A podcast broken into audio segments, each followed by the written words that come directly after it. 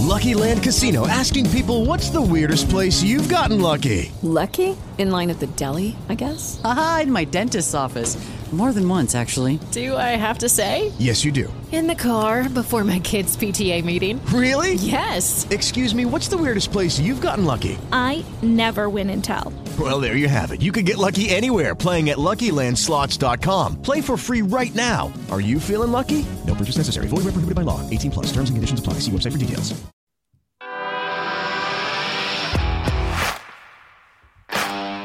Bienvenido a Esto también es política, el podcast que habla tu mismo idioma, con Mario Girón y Miguel Rodríguez.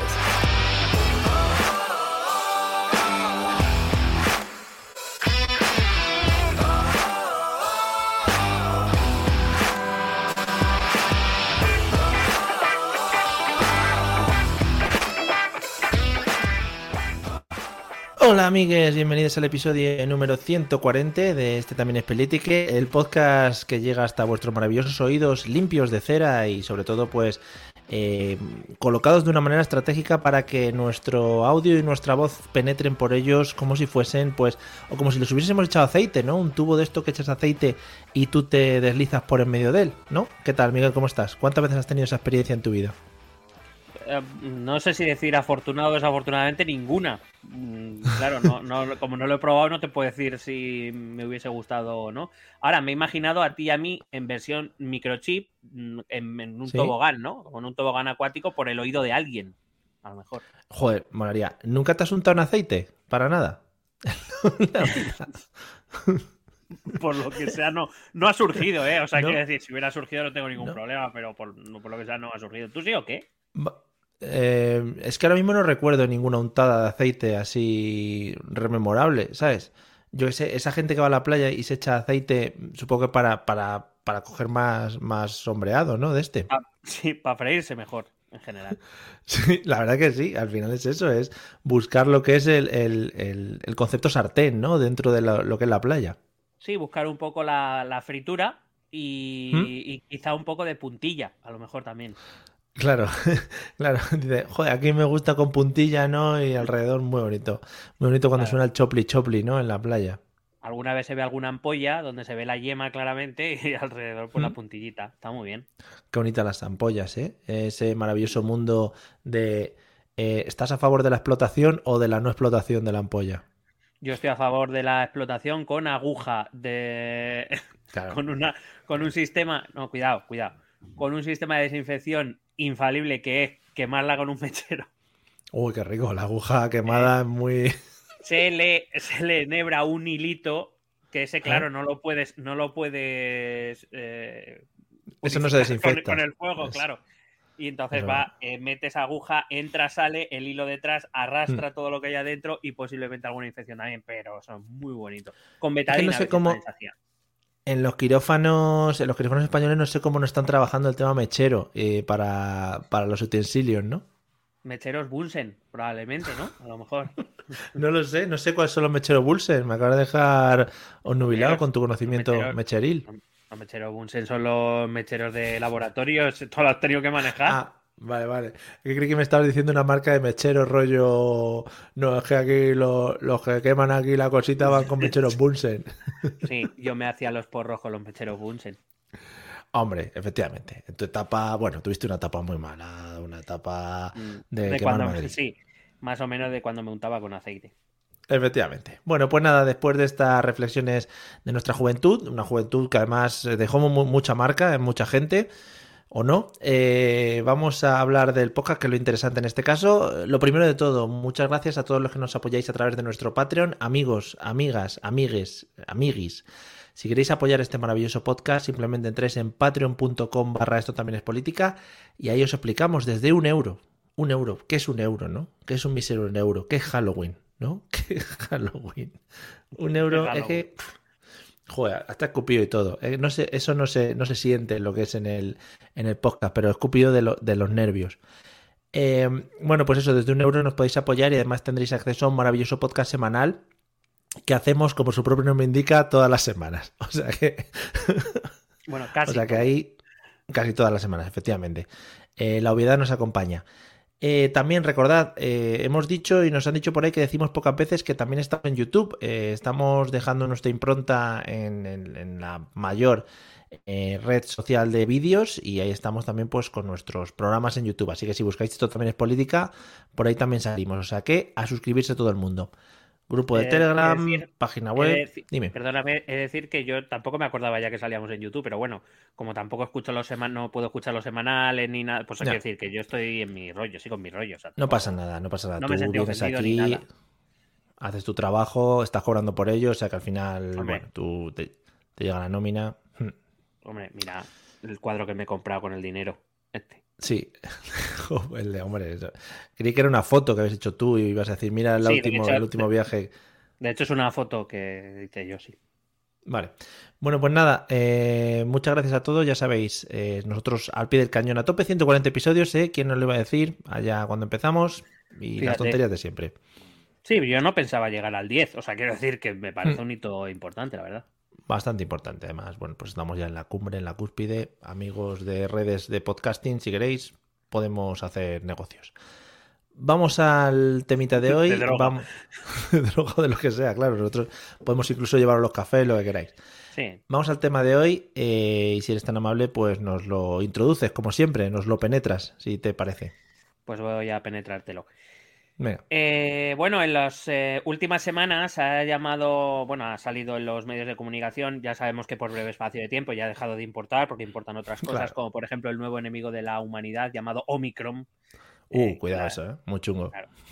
Em, pero bueno, en un momento dado, hace no demasiado tiempo, empezó a salir en las noticias una crisis migratoria que se estaba dando en la frontera entre Bielorrusia y Polonia, que había llevado incluso a momentos muy tensos entre las fuerzas eh, polacas y bielorrusas que acompañaban a estos migrantes que pretendían cruzar la frontera y entrar a la Unión Europea.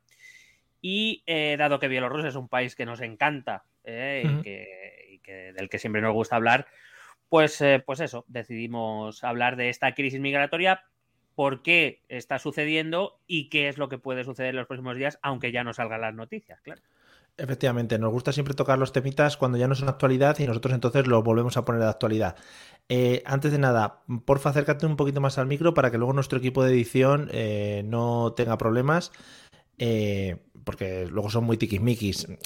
Yo me los tengo que comer y tengo que estar encima de ellos, en plan, a ver, equipo de edición, tal, no sé qué. A ver, haznos una prueba, por favor, ahora. A ver ahora qué tal. Uf, madre mía. Ahora eres Carlos Herrera. Eres, Bueno, eres bueno, para mí Luis del. Olmo. Los fósforos. Eres el nuevo Luis del Olmo, el Juanma Castaño, El ganador de Masterchef. Claro, no me sé, Claro. ya no les imita. Claro. Bueno, pues nada, eh, además, amigos, eh, lo primero de todo y siempre que hablamos de países por eh, aquella zona, ya sabemos que no vivimos en aquella zona, ni siquiera somos frontera con países de aquella zona. Evidentemente no conocemos eh, cómo vive el pequeño campesino de Bielorrusia, pero intentamos tratar el tema desde la objetividad, ¿vale? O sea que tomároslo con calma todos, ninguno de los dos somos bielorrusos, ¿vale? Y bueno, por ahí Que vamos. sepamos, En fin. que sepamos. Que sepamos, efectivamente. Lo mismo lo Igual llevamos en la tenemos descendencia. Sí, efectivamente. Pues nada, adelante con el temita. Vamos a volver a sacarlo a la luz. Bueno, pues eh, me ha parecido muy bonito empezar el programa diciendo que en la historia, nuestra historia, la que vamos a tratar hoy, eh, nace en nuestro episodio número 120. ¿Qué te parece? Fíjate. Que me voy a Fíjate. pasar el iPad de lado. Porque claro, Hace ahora con la 20 nueva episodios. del micrófono. Efectivamente, Claro, que nuestra te historia jode- comienza. Claro. me Te ha joroba el jodido todo estudio de setup. grabación. Claro, claro. Claro. Tengo aquí que recolocar todo. Sí, sí. Decía que nuestra historia comienza en nuestro episodio 120, que es el episodio en el que tratamos las elecciones presidenciales y las manifestaciones consiguientes en Bielorrusia, cuando ganó Lukashenko y eh, muchas, gentes, muchas gentes bielorrusias eh, se lanzaron a las calles a protestar por eh, acusando al presidente Lukashenko de fraude electoral, de amañar las elecciones, de falta de libertades, etcétera, y como Lukashenko, eh, entre otras cosas, pues bueno, salía ahí a vigilar la- los temitas en su helicóptero con su machine gun, ¿no? Sí. sí. Que es Hay una que forma de demostrar tu inocencia a topes, en plan, no, si yo no he hecho nada, pero mira lo que tengo Falta- aquí, ¿eh? Mira si, mira si hay libertad en mi país, que yo llevo una machine gun. Claro. Em, bueno, en ese episodio, que duró unas dos horitas más o menos, Sí, muy cortito, uno light. Sí. eh, bueno, pues se explicó el tema de las elecciones. Yo voy a tener que hacer referencia porque todo arranca desde ahí. Pero evidentemente quien quiera saber más sobre aquellos días, pues que vaya a nuestro episodio 120 y lo podrá conocer más en profundidad. Hay que recordar que Alexander Lukashenko es eh, conocido como el último dictador de Europa, que es... Eh, que también es un diploma que igual por dice, joder, no es nada loable, ¿no? no, se lo voy a contar luego a mis hijos ni lo voy a poner en LinkedIn, por ejemplo. Claro, a lo mejor no es el título con el que quieres pasar la historia, a lo mejor. Claro. No sé si por dictador o por ser el último. Eh, da igual, lo mires por donde lo mires, no. Sí, sí. Eh, él accedió por primera vez al poder en 1994, después del hundimiento de la URSS. Bielorrusia inició un, un, proceso de independencia que culminó en, esa victoria de Lukashenko, que es un, dictador, hay que decirlo, es un dictador prorruso, eh, hijo de aquella Unión Soviética. Y que, y que desde entonces, desde 1994, no ha cedido en el poder. Y pese a que hay elecciones, evidentemente, eh, hay pruebas más que suficientes de que estas, eh, todas estas elecciones, por lo que sea, muy libres y muy limpias, no han sido. Muy bien. Queda muy bonito estas elecciones que ve todo el mundo, ¿no? Rollo, pues eso, a veces se ha visto quizá en Venezuela, Cuba, todo este tipo de cosas. Muy bonitas, ¿no? Pero que. Y luego te lo intentan como defender, ¿no? En plan, no, no, pero si aquí. Que venga cualquiera a verlo, que venga cualquiera a verlo, que ya veréis, pues eso, a la gente. Ese que va con una pistola apuntando al otro, no, hombre, que esos son colegas que están haciendo un juego de, de rol, un escape room. Bueno, hay que decir que, por ejemplo, en las últimas elecciones regionales de Venezuela, que fueron hace poquito, fue una misión de observadores europeos y han dicho que de, las que ellos conocen han sido las más limpias. Ahora también te digo. Hay que ver también en qué condiciones se puede presentar la oposición. Hay muchas cosas a estudiar, no es simplemente el hecho del día del voto. De hecho, por ejemplo, Lukashenko hay que recordar que eh, las acusaciones de fraude electoral y de, y de, falta de libertades provienen desde la campaña electoral, en, en este caso concreto, quiero decir, se le lleva acusando de lo mismo desde los años 90, repito, pero en este caso la, última crisis estalló en las últimas elecciones celebradas en agosto de 2020 y en ellas, por ejemplo, en la campaña electoral eh, ya se vetó el registro de ciertos candidatos que tenían cierta fuerza entre la población contraria a su régimen. Em, se favoreció el voto por adelantado, amparándose en el tema del COVID, voto adelantado que se manipuló vilmente.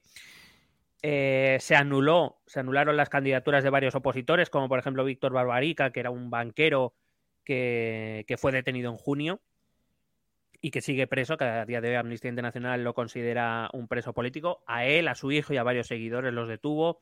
También anuló la, candidatura de Valery eh, que bueno, era un, un eh, diplomático bielorruso eh, que también que fue cancelada supuestamente porque no llegaba a, los 100 a las 100.000 firmas que eh, permiten a un candidato presentarse a las elecciones.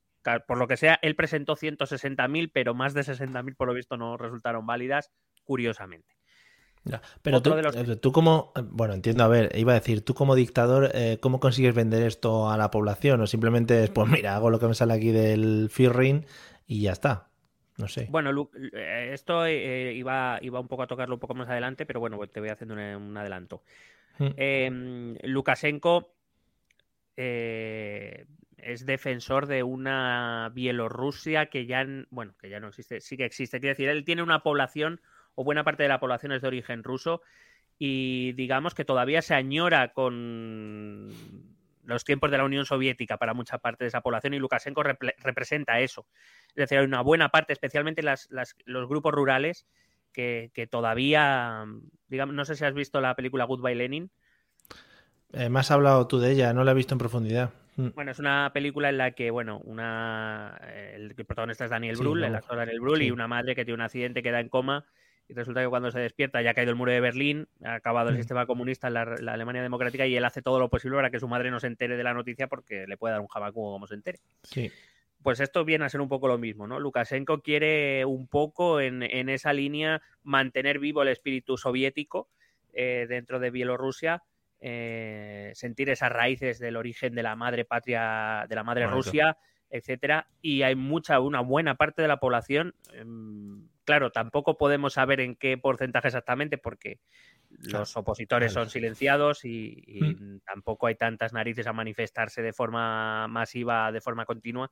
tampoco sabemos en qué proporción, eh, pero desde luego una buena cuenta con el apoyo de una buena parte de la población, eso yo creo que es indudable. Mm.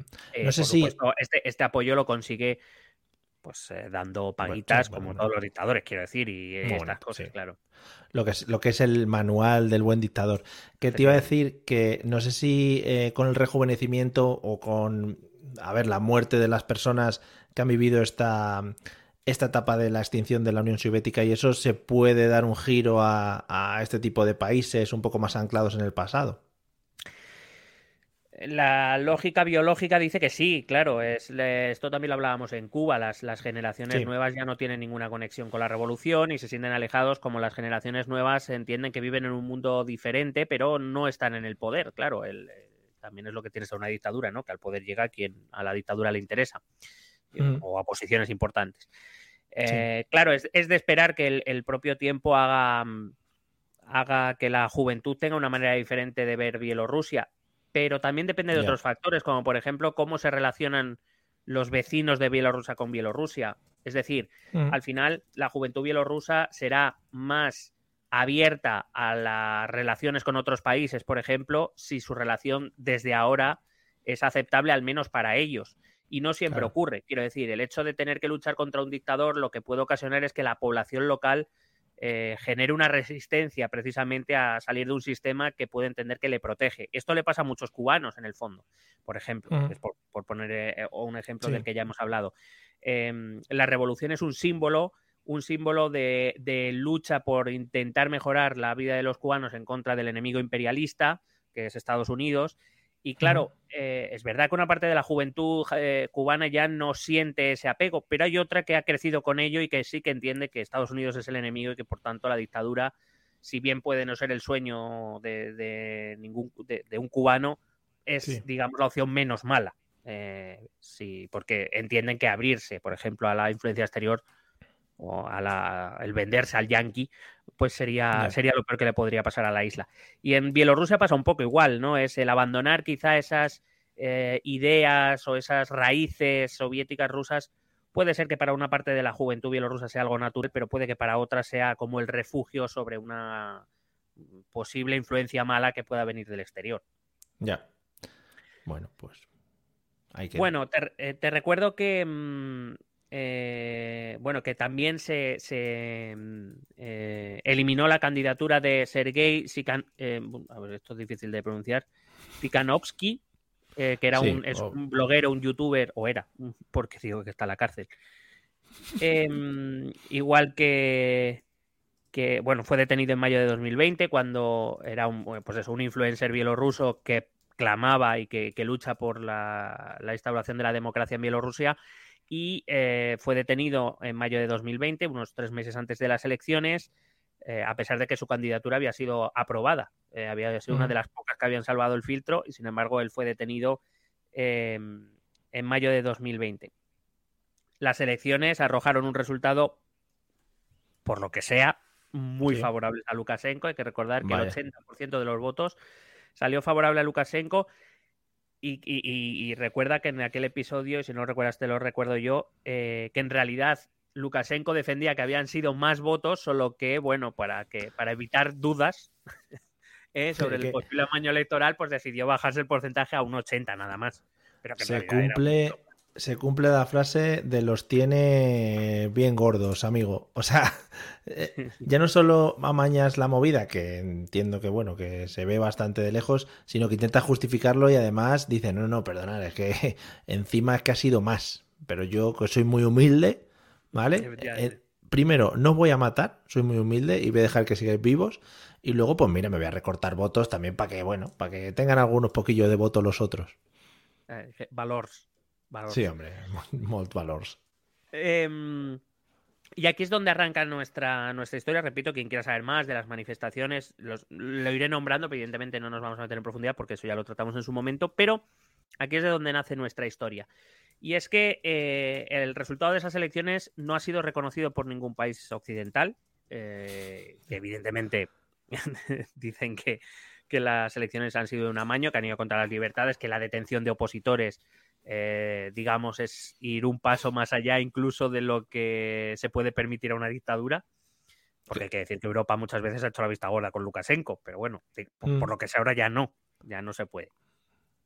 Y entonces, el hecho de que ningún gobierno occidental le haya reconocido, haya reconocido su victoria en las elecciones, eh, es algo que Lukashenko no lleva bien.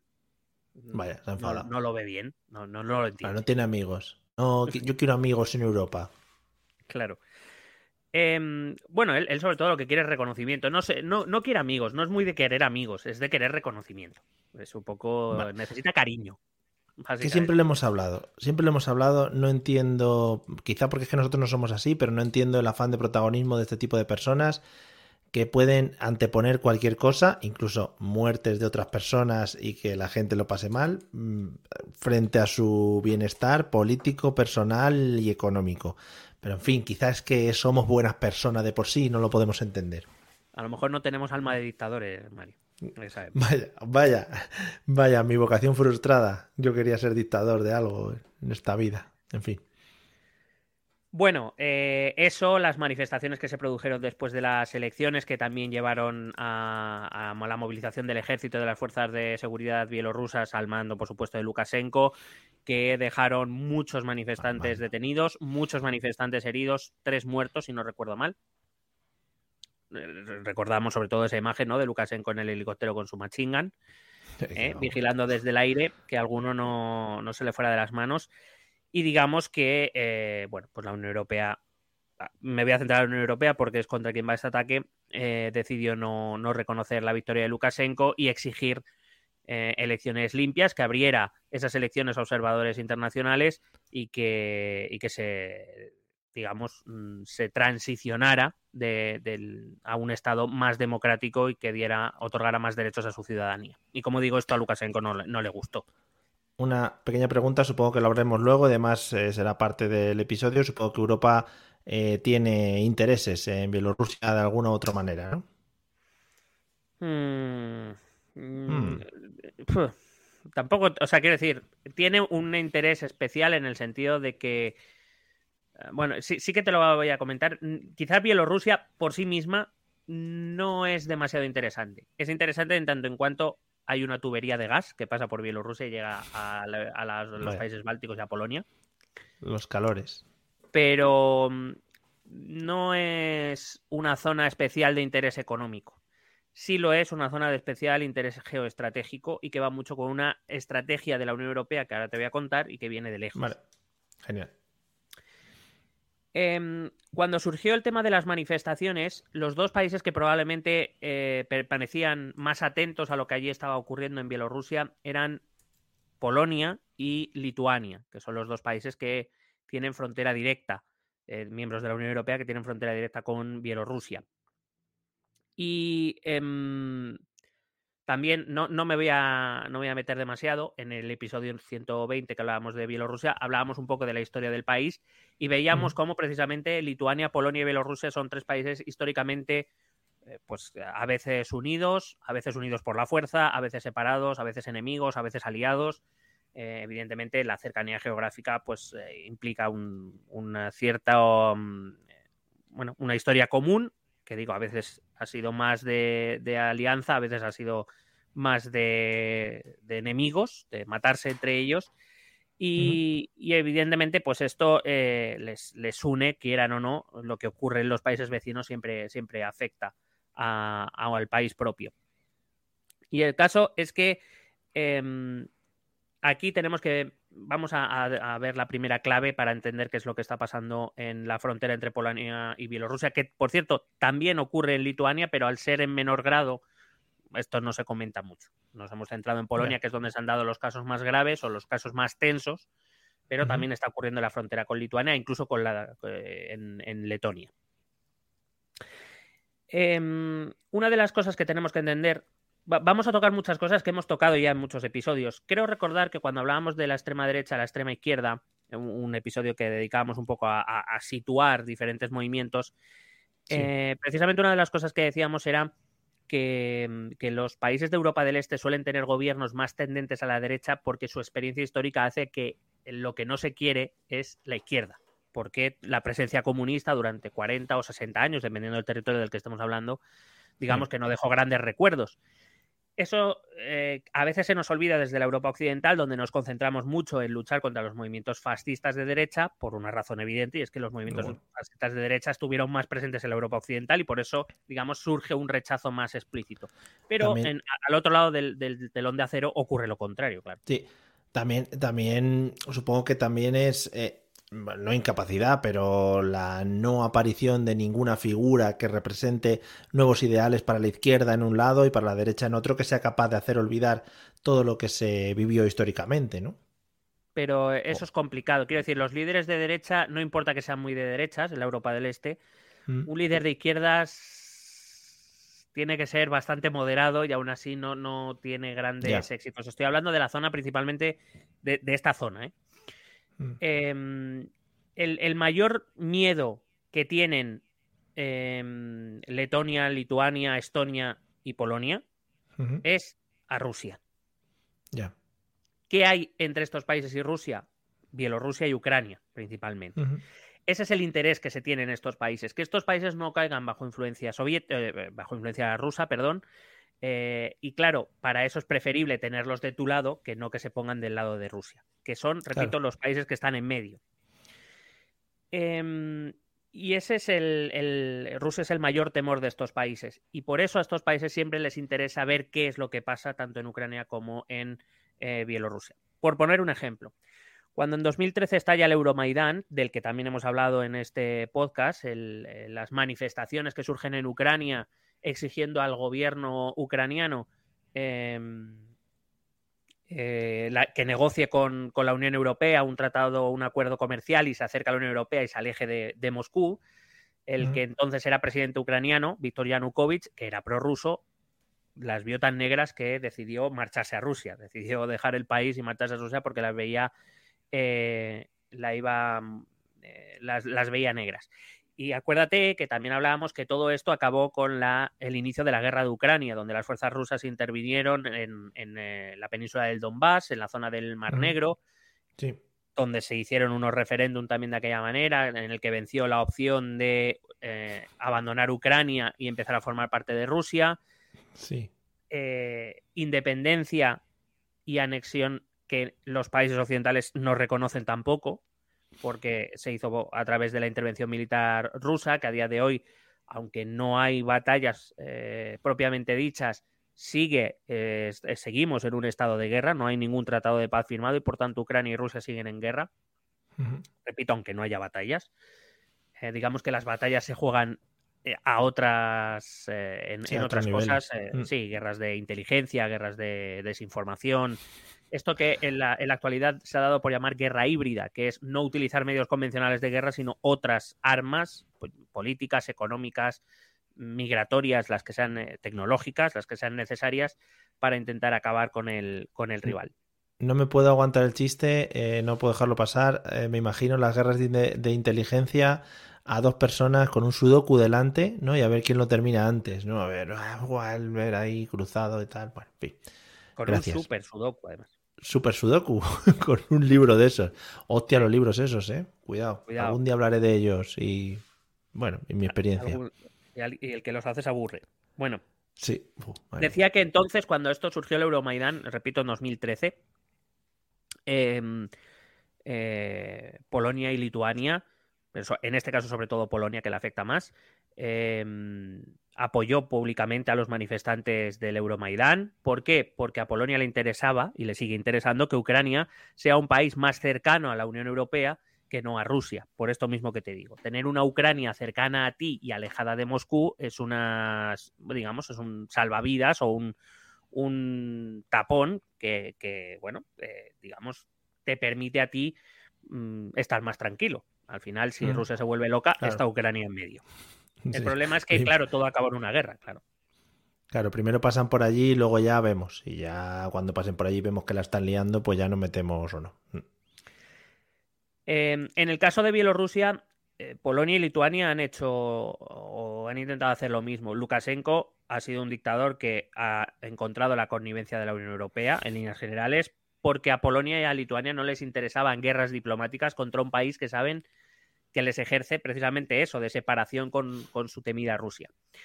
Em, y cuando Polonia vio, y Lituania, los dos países, eh, vieron las manifestaciones de después de las últimas elecciones presidenciales, entendieron que ahí había una posibilidad de intentar también que la población forzara a Lukashenko a, abandonar la tradicional buena relación entre Bielorrusia y Rusia y acercar Bielorrusia a la Unión Europea. Ha habido otros, otros métodos de los que te hablaré luego de cómo intentarlo y la Unión Europea ha apoyado en esto siempre a Polonia y a Lituania bueno, siempre, desde 2004, que es cuando forman parte de la, empiezan a formar parte de la Unión Europea.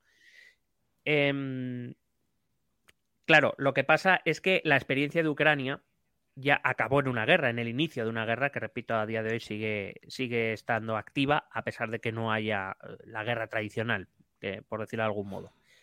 Sí. Em, y Polonia y Lituania entienden que estas medidas de presión de Lukashenko podrían acabar en algo parecido si no se trata el tema con, algo de tacto. Porque está claro que Putin está eh, desde su sillón, siempre me lo imagino en su sillón, ¿no? Con un gato de Angora y, una, y una copa de vodka. Eh, está, está mirando, está esperando por si surge alguna oportunidad de tocarle las narices a la Unión Europea, que es algo que le encanta. claro. O sea, entonces el, papel de Rusia en este caso es, oye, mira, estoy esperando aquí, si Bielorrusia se pone, digamos, en, mi onda, eh, sería como ampliar mis fronteras de cara a estar en contacto más con la Unión Europea, ¿no? a ver, Rusia, claro, em, Rusia está esperando, pero de manera tensa porque es, que, es, que, hay muchos factores que, por cierto, las noticias no salen, pero que para entenderlo yo te voy a ir desgranando poco a poco. a ver, hay que decir que a día de hoy que surja una guerra como lo que ocurrió en Ucrania eh, es más difícil o parece poco, probable, entre otras cosas porque... Eh, primero, la represión de Lukashenko no fue comparable a la, represión que hubo en Ucrania, a los enfrentamientos que hubo en Ucrania que desembocaron una guerra que incluían a miembros del ejército ruso, repito. Eh, es verdad que hubo represión por parte de Lukashenko, pero a efectos, vamos a llamarles objetivos, de efectos de los números, de los fríos números y las frías estadísticas, no fue, vamos, nada en comparación a lo que ocurrió con Ucrania.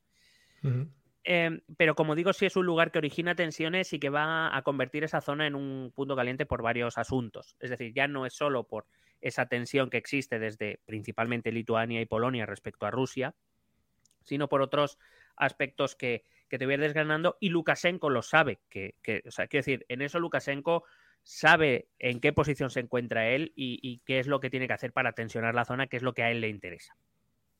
Lukashenko lleva muchos años, digamos, gobernando en, un frágil equilibrio.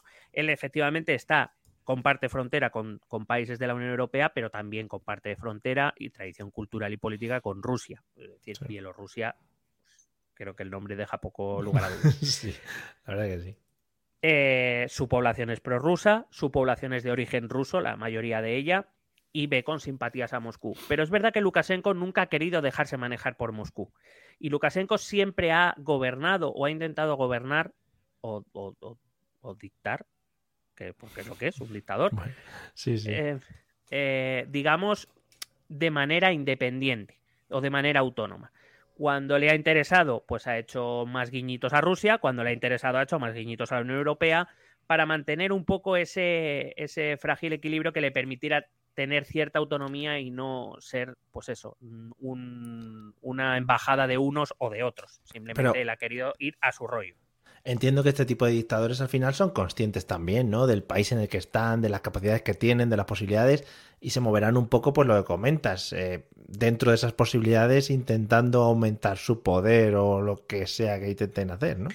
No, no es tanto aumentar su poder, sino, pues eso, poder tomar decisiones de manera autónoma, pero eso en países como Bielorrusia, que tiene a un lado a un mastodonte como Rusia y a otro otro mastodonte como la Unión Europea, evidentemente él sabe que no puede hacerlo, salvo que Em, digamos, em, esos dos mastodontes que evidentemente tienen interés en su país porque es lo que les separa, em, pues eso, cuando le interesa, pues se acerca un poco a la Unión Europea, cuando Rusia se pone tonta, pues vuelve un poco al lado de Rusia y de esa manera le van permitiendo unos y otros hacer su política dentro del país sin oposición. Es decir, él, él se convierte en dictador de Bielorrusia y un poco, para que lo entendamos, ni a la Unión Europea ni a Rusia les interesa demasiado lo que haga dentro de su país.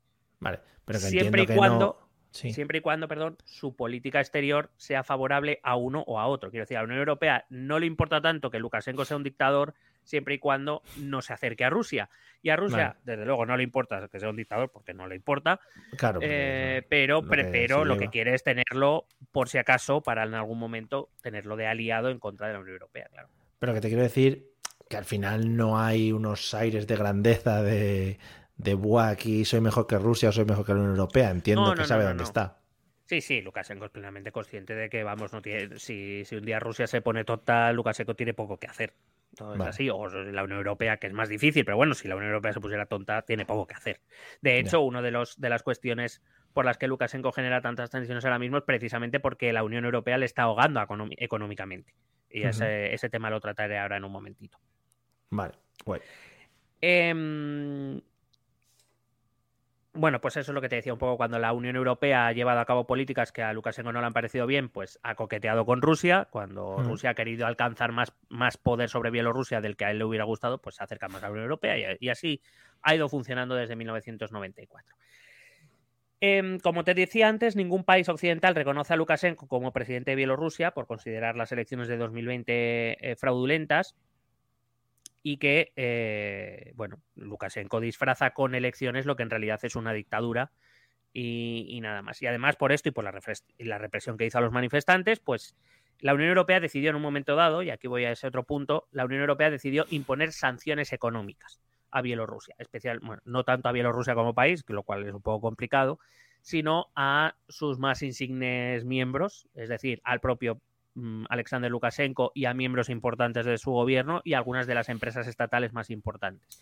Sanciones eh, que han ido aumentando desde, desde que se aprobara la primera tanda, digamos, se aprobó la primera tanda en octubre de 2020 y cada poco tiempo, según han ido aumentando estas tensiones migratorias, la Unión Europea no ha hecho más que ir eh, aumentando esas sanciones, es decir, aumentando el número de personas cuyas, pri- principalmente las- los castigos son dos, eh, bueno, tres mm, cosas muy fáciles de entender. La primera es a las personas que ya alcanzan a 166 personas, eh, todos, los, em, todos los fondos monetarios o de inversión o cualquier tipo de, de fondo económico que tuvieran con entidades que operan en la Unión Europea han sido automáticamente congelados, es decir, no pueden utilizarlos. Segundo, evidentemente se les ha prohibido la entrada al espacio comunitario europeo. Sí. Eh, y tercero, a las compañías bielorrusas se les ha prohibido operar en suelo europeo. Esto, el ejemplo más claro ha sido el de las aerolíneas bielorrusas que no pueden eh, volar por espacio eh, aéreo comunitario y esto, claro, dificulta mucho los vuelos Sí, hacia el oeste, claro, porque es que no les quedan más pelotas que pasar por ahí o tirar hacia el norte, muy, muy, muy hacia el norte y tirar luego Sí. a la izquierda, lo, con, con- Que lo que te iba, que lo que te iba a decir, la única capacidad sancionadora que puede tener la Unión Europea es sobre su, su propio territorio, o sobre sus propias compañías, o sobre los límites que se hagan económicos o sociales o lo que sea dentro del territorio europeo. O sea, no puede ir a. Lukashenko y decir te mando una multa y me tienes que pagar. No, no, no, no, pero claramente eh, ten en cuenta que em, eh, la, la gente rica de Bielorrusia no, no tiene sus ingresos en, en el banco de Bielorrusia. Lo por lo tienen sea, sí, HSBC, lo tienen Santander, lo tienen Deutsche Bank, claro. Entonces, claro, todas las entidades financieras y bancarias de la Unión Europea evidentemente acatan el mandato de, de la Comisión Europea y si Lukashenko tiene una cuenta, por poner un ejemplo que no lo sé, ¿eh? pero si tiene una cuenta, por ejemplo, con unos 300 milloncejos en el Deutsche Bank, pues automáticamente esos 300 millones deja de poder utilizarlos. Sí, Mm. no, he dicho era un ejemplo porque no tengo ni idea. No, no- no Bueno, yo añado el presuntamente por pro- problema de la ley y eso. Vale. Legales, legales, sí. Sí, legislativos, iba a decir que me estaba poniendo nervioso ya. Ya, ya, ya te veo, ya. Em, bueno, pues eso, lo que te decía es que eh, esas sanciones, que han sido hasta cinco tandas, han ido endureciendo poco a poco, actualmente afecta a 166 personas y a 15 entidades bielorrusas, em, han ido ahogando a, a la, a la alta, a las élites del país y a las principales empresas del país. Que eh, hay que recordar también que la Unión Europea, em, digamos, a nivel militar, si quieres, eh, somos una puta mierda. O sea, hay que reconocerlo. de- seguimos dependiendo mucho de la, de la OTAN y de las fuerzas estadounidenses. Dicho esto, la Unión Europea es el espacio comercial más importante del mundo, es el por el que más dinero pasa en todo el mundo, es la zona geoeconómica más importante del mundo a efectos comerciales, con lo cual implica que buena parte del comercio que también internacional, del que también disfruta Bielorrusia, pasa por aquí. Entonces, si la Unión Europea te corta ese grifo, eh, puedes estar muy jodido. Claro. Pero además entiendo que, a nivel comercial el tema fronteras importa mucho. Es decir, los países con los que tengas al lado es con los que más eh, relación comercial vas a tener. Pues si con Rusia sí puedes tener cierta relación, pero hombre, también interesará a Lituania, Polonia, etcétera, etcétera. Bueno, con Rusia, claro, con Rusia tiene relaciones muy profundas, pero claro, sí, evidentemente con los países limítrofes es con que al final con quien más te relacionas, te guste o no. Hay que recordar también que, por ejemplo, la Unión Europea, y también es causa de tensión en algunos, eh, en algunos consejos europeos, eh, Rusia también tiene sanciones de la Unión Europea precisamente por el tema de Ucrania. Y, precisamente otra de las grandes cosas que más cabrea a Vladimir Putin respecto a la Unión Europea es esa, las sanciones que él y otros jerarcas rusos y compañías estatales rusas o de estos grandes jerarcas tienen respecto a la Unión Europea, porque sí, ellos, al igual que le pasa a Bielorrusia, que en una broma fantástica de Alexander Lukashenko dijo que qué pasaba si ellos les cortaban el gas ahora a Europa, pues probablemente nos quedaremos sin gas o sea, se lo haremos llegar a Estonia y a Lituania y a Polonia de otra manera, pero... Pero es que a ellos tampoco les interesa cortar el gas a Europa, repito, porque es el que más les paga por ello. Entonces, eh, si tú te quitas a tu mejor cliente, no sé yo hasta qué punto es una buena, una buena idea. Sí, bueno. Bueno, em, sé que te he dicho antes que no iba a repasar la historia en profundidad de estos países y no lo voy a hacer en profundidad, ah, pero sí voy a hacer unos uh. toquecitos para entender también, entre estos dos países me refiero a Bielorrusia y Polonia.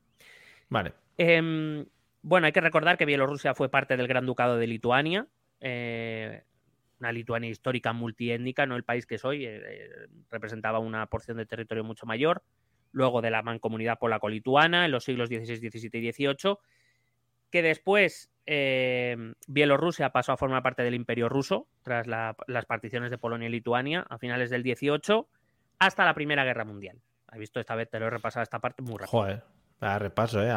se han quedado ahora mismo las personas que están esperando en profundidad la historia de Bielorrusia han dicho, hostia, hostia, ¿qué ha pasado ahí ese siglo? Pero vuelvo a repetir que quien quiera escuchar más en profundidad la historia de Bielorrusia, que vaya a nuestro episodio 120, que ahí sí que me explayé con ganas. Y seguramente haya un podcast de esto también es Politiken que estén haciendo en Bielorrusia. Venga, hasta luego. Esto también es Politiski.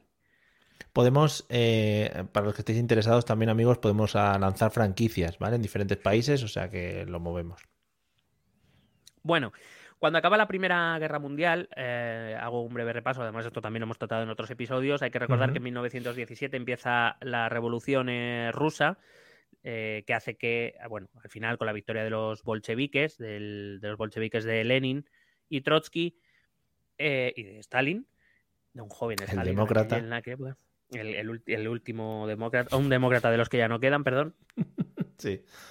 Em, decía que eh, hace que eh, Rusia salga de la, de la, guerra, pero también hace que cuando la guerra acaba, eh, mm, bueno, cuando, cuando Rusia se sale de la guerra se firma un tratado con Alemania y Austria-Hungría que se llama el Tratado de Brest-Litovsk, en el cual se crean para evitar los roces eh, en la frontera entre Rusia y Alemania, se crean entre medias una serie de estados tapón que van de norte a sur, estados, digamos, pues eso, creación de estados entre los dos para que no haya roces, en, no haya una frontera directa, para que nos entendamos.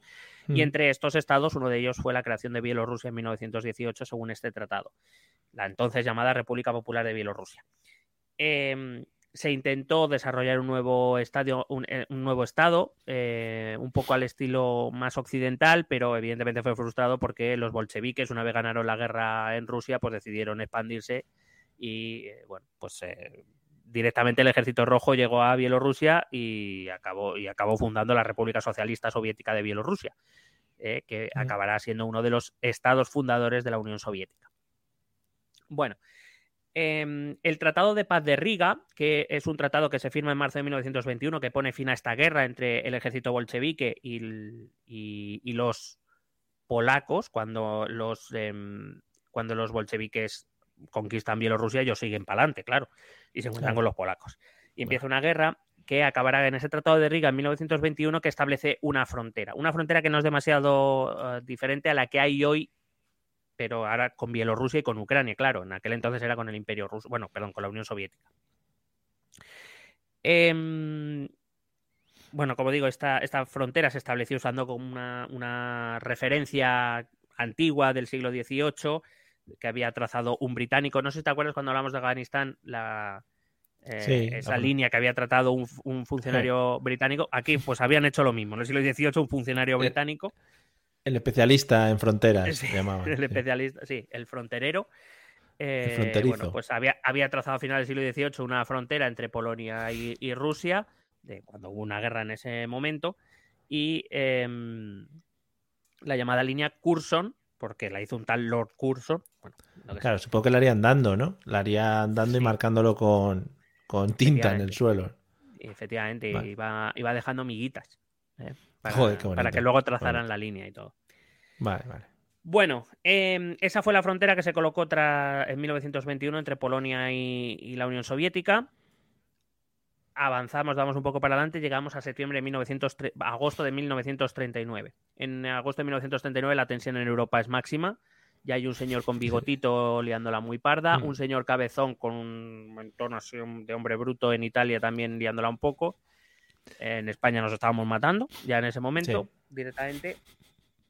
Y eh, en agosto, cuando ya la tensión es máxima, eh, de repente apareció un pacto que nadie se esperaba, que fue el Pacto Germano-Soviético de no agresión, o más comúnmente conocido en la historiografía, y a quien le interese este tema lo conocerá por el nombre de Pacto Molotov-von Ribbentrop, que eran el nombre de los dos ministros de Asuntos Exteriores, Molotov de la Unión Soviética y von Ribbentrop de la Alemania nazi. Uh -huh. eh, y en ese pacto eh, in se incluían, eh, digamos, en el que eh, la Unión Soviética ya de Stalin y, y la Alemania de Hitler se, se, comprometían a no atacarse. Era un pacto de no agresión, pero incluía algunas cláusulas secretas como era repartirse Polonia, básicamente. eh, lo que hacían, habían llegado al acuerdo de que Alemania iba a invadir la, la, mitad occidental de Polonia y la Unión Soviética iba a invadir la mitad oriental de Polonia. Claro, hombre, ya que estaba ahí en medio, joder, que desperdiciar ese cacho también. Claro, lo que pasa es que para llegar desde la Unión, bueno, el Ejército Rojo ya estaba presente también en la República de Bielorrusia, eh, uh -huh. avanzó a Polonia desde Bielorrusia eh, y, eh, bueno, pues la Unión Soviética invadió estos territorios. Hay que recordar también que en el eh, devenir de la guerra, cuando Europa, ya, cuando Europa estaba prácticamente en manos de Hitler, solo le quedaban dos enemigos por batir. Uno era Inglaterra, que consiguió resistir el asalto aéreo, consiguió resistir a la, a la, al ataque de la aviación alemana y Hitler decidió, bueno, posponer ese ataque y después, pues Hitler dijo, mm, pues ya que estoy, voy a invadir la Unión Soviética, voy a invadir Rusia porque parece algo fácil. ¿no? Sea, al final, poquito a poco se van consiguiendo las cosas. Si allí además no creo que el clima sea un impedimento para nada. No, nada. Total que, mm, que se desarrolla la llamada Operación Barbarroja, cuyo objetivo mm. era destruir a la Unión Soviética y por lo que sea no acabó bien para, para una, Alemania, quiero decir. Le decía, échate una rebequita, le decían a los, a los alemanes. Échate una rebequita en el bolso, que ya verás.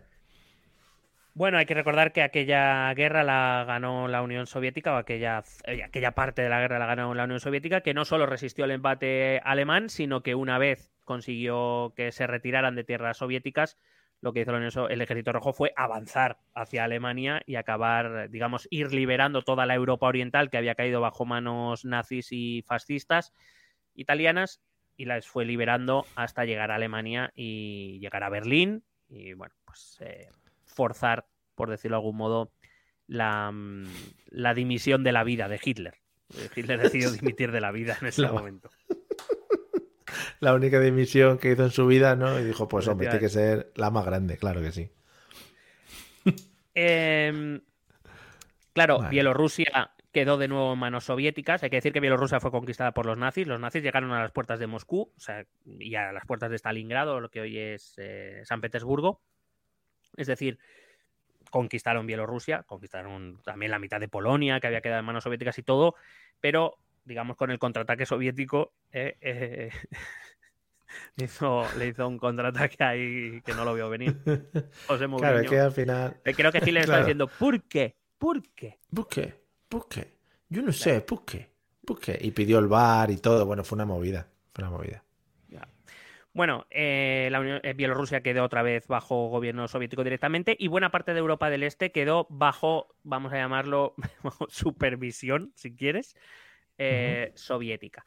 Eh, es cuando se crea todo el sistema del telón de acero que divide la Europa occidental aliada con Estados Unidos, o más bien defendida o protegida por Estados Unidos, y toda la. Europa oriental que queda bajo protección soviética, donde se instauran las repúblicas democráticas. Aquí esto incluye Polonia, las repúblicas bálticas y, por supuesto, Bielorrusia.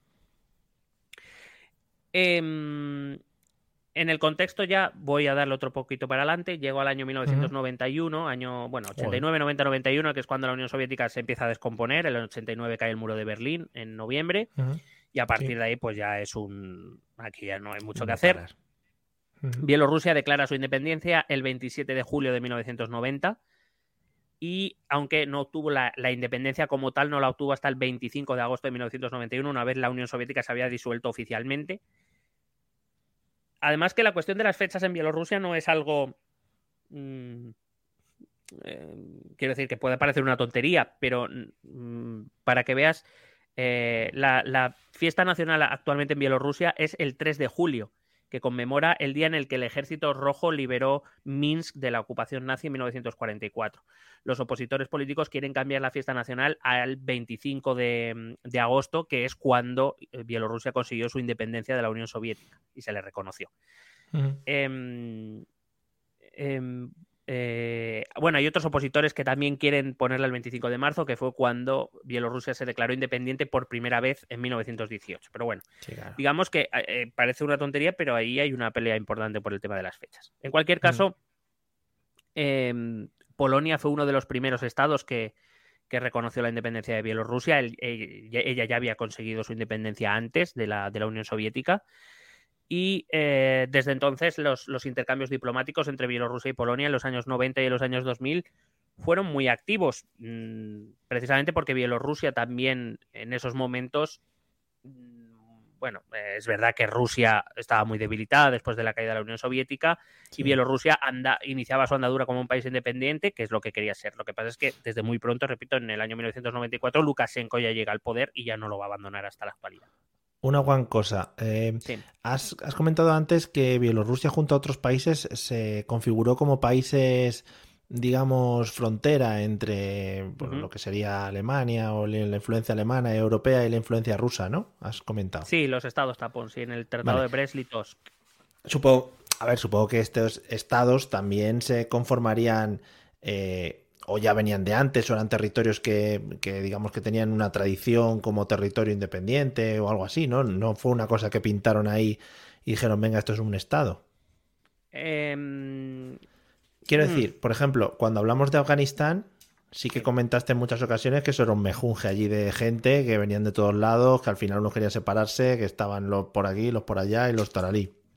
No sé si se cumplen esta serie de cosas, sí. y esta zona tam- también lo había sido hasta fechas muy recientes. Mm. Es decir, cuando hablábamos, por ejemplo, del, eh, del Gran Ducado de Polonia-Lituania, eh, no solo pensemos que había polacos y lituanos, había estonios, había, litua- había let- letones, había bielorrusos, había ucranianos.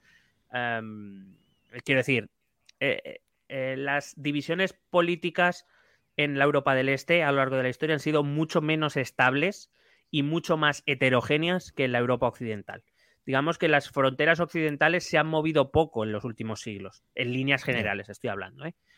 Em, no ha habido unas... eh, y de hecho cuando ha habido problemas precisamente porque la población de un determinado territorio era un poco mezclada, son los territorios que han originado movidas. Por poner el ejemplo más claro, las, las regiones de Alsacia y Lorena han sido, fueron motivos de una guerra entre Francia, fueron motivos de tres guerras entre Francia y Alemania. La guerra franco-prusiana de finales del 19 y las dos guerras mundiales. Precisamente porque en esas regiones hay población francesa y población alemana. Y digamos que la una no quería estar bajo el gobierno de la otra. Ya. Lo que pasa es que esto en la zona oriental de Europa es mucho más heavy. ¿Por qué? Porque toda la Europa oriental es heredera de eh, dos grandes, principalmente de tres grandes imperios muy heterogéneos. El imperio austrohúngaro, que incluía dentro de él a moravos, eh, a eslavos, a polacos, a austria, a alemanes, porque los, los eh, austriacos son germanos. Cuando hablo de, de moravos o de bohemios, estoy hablando de checos y eslovacos. eh, estamos hablando de croatas, de serbios. Eh, hablamos de un segundo imperio que sería el imperio ruso, que evidentemente tiene un, un, un germen muy importante ruso, pero que su extensión llegó tanto que incluía a bielorrusos, a letones, a lituanos, a polacos, a rumanos, a balacos, a moldavos. Eh, esto solo en Europa, por supuesto, en otras zonas de Asia más gente todavía. Y luego estaría el Imperio Otomano, que era un imperio de origen turco, eh, de religión musulmana, pero que incluía también eh, la parte de la península balcánica europea y que incluía, por tanto, eslavos, griegos, macedonios, rumanos, balacos. O sea, quiere decir, eh, los grandes imperios orientales de la parte oriental de Europa siempre han sido extraordinariamente heterogéneos. Y precisamente por eso, eh, desde el siglo XIX, han sido un, avispero. Eh, de movimientos nacionalistas, de movimientos independentistas, que, casi siempre eran reprimidos por la fuerza por los grandes ejércitos austriaco, ruso u otomano, hasta que, bueno, pues la colaboración de otros países extranjeros pues les permitió más o menos ir conformando la realidad actual. Pero mientras la realidad occidental es una realidad heredada de hace siglos, en líneas generales bastante estable, en la, realidad oriental ha sido un caos siempre. Y la realidad es que, por ejemplo, se calcula que hoy, hoy en Bielorrusia viven eh, entre familias eh, de origen polaco entre 500.000 y un millón de personas de origen polaco. Que ya nacidas en Bielorrusia, quiero decir que en su momento, cuando se produjo la caída de la Unión Soviética o incluso antes, desde 1918 es población polaca que quedó encerrada por la frontera dentro de Bielorrusia, que ha hecho su vida allí, pero que su origen es polaco, por ejemplo. No hay, no hay tantos bielorrusos en, Polonia, por ejemplo, pero sí hay muchos polacos, o, digamos, familias de origen polaco en, Bielorrusia. Y claro, ellos ven a su país, que es una democracia, mejorable, pero una democracia que está dentro de la Unión Europea, que es una zona próspera, eh, y ellos viven en un régimen como el de Lukashenko, pues claro, eso también genera tensiones dentro del país. Ya. Eh, no sé si te he contestado todo, todo, lo que me has preguntado. Sí, sí, sí, sí, sí. Sí, bueno, al final era un poco lo que me imaginaba, es decir, al final es una mezcla pues de todos los países y supongo que ya digo que el conformar esa, ese estado bielorruso, bielorruso em, pues también era una forma estratégica de abarcar un territorio, por lo que comentabas, que hiciese un poco de tapón entre las dos, entre los dos grandes núcleos. Y de hecho, eh, hay que decir, como, como, te he dicho antes, la inmensa mayoría es de origen ruso o es prorrusa, es, es eh, el propio Lukashenko, eh, así lo es.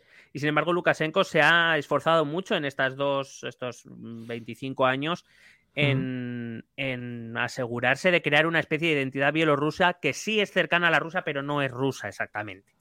¿vale? Como para diferenciarse bien de, lo que es Rusia. Porque siempre se juega con el rumor de que puede que Rusia y Bielorrusia en algún momento se, vuelvan a unir eh, políticamente. De hecho, por ejemplo, se, mm, hace no mucho se hablaba de ello porque a Putin, por cuestiones constitucionales, ya no debería poder renovar, digo no debería porque ya, sabemos, ya sabremos por dónde sale.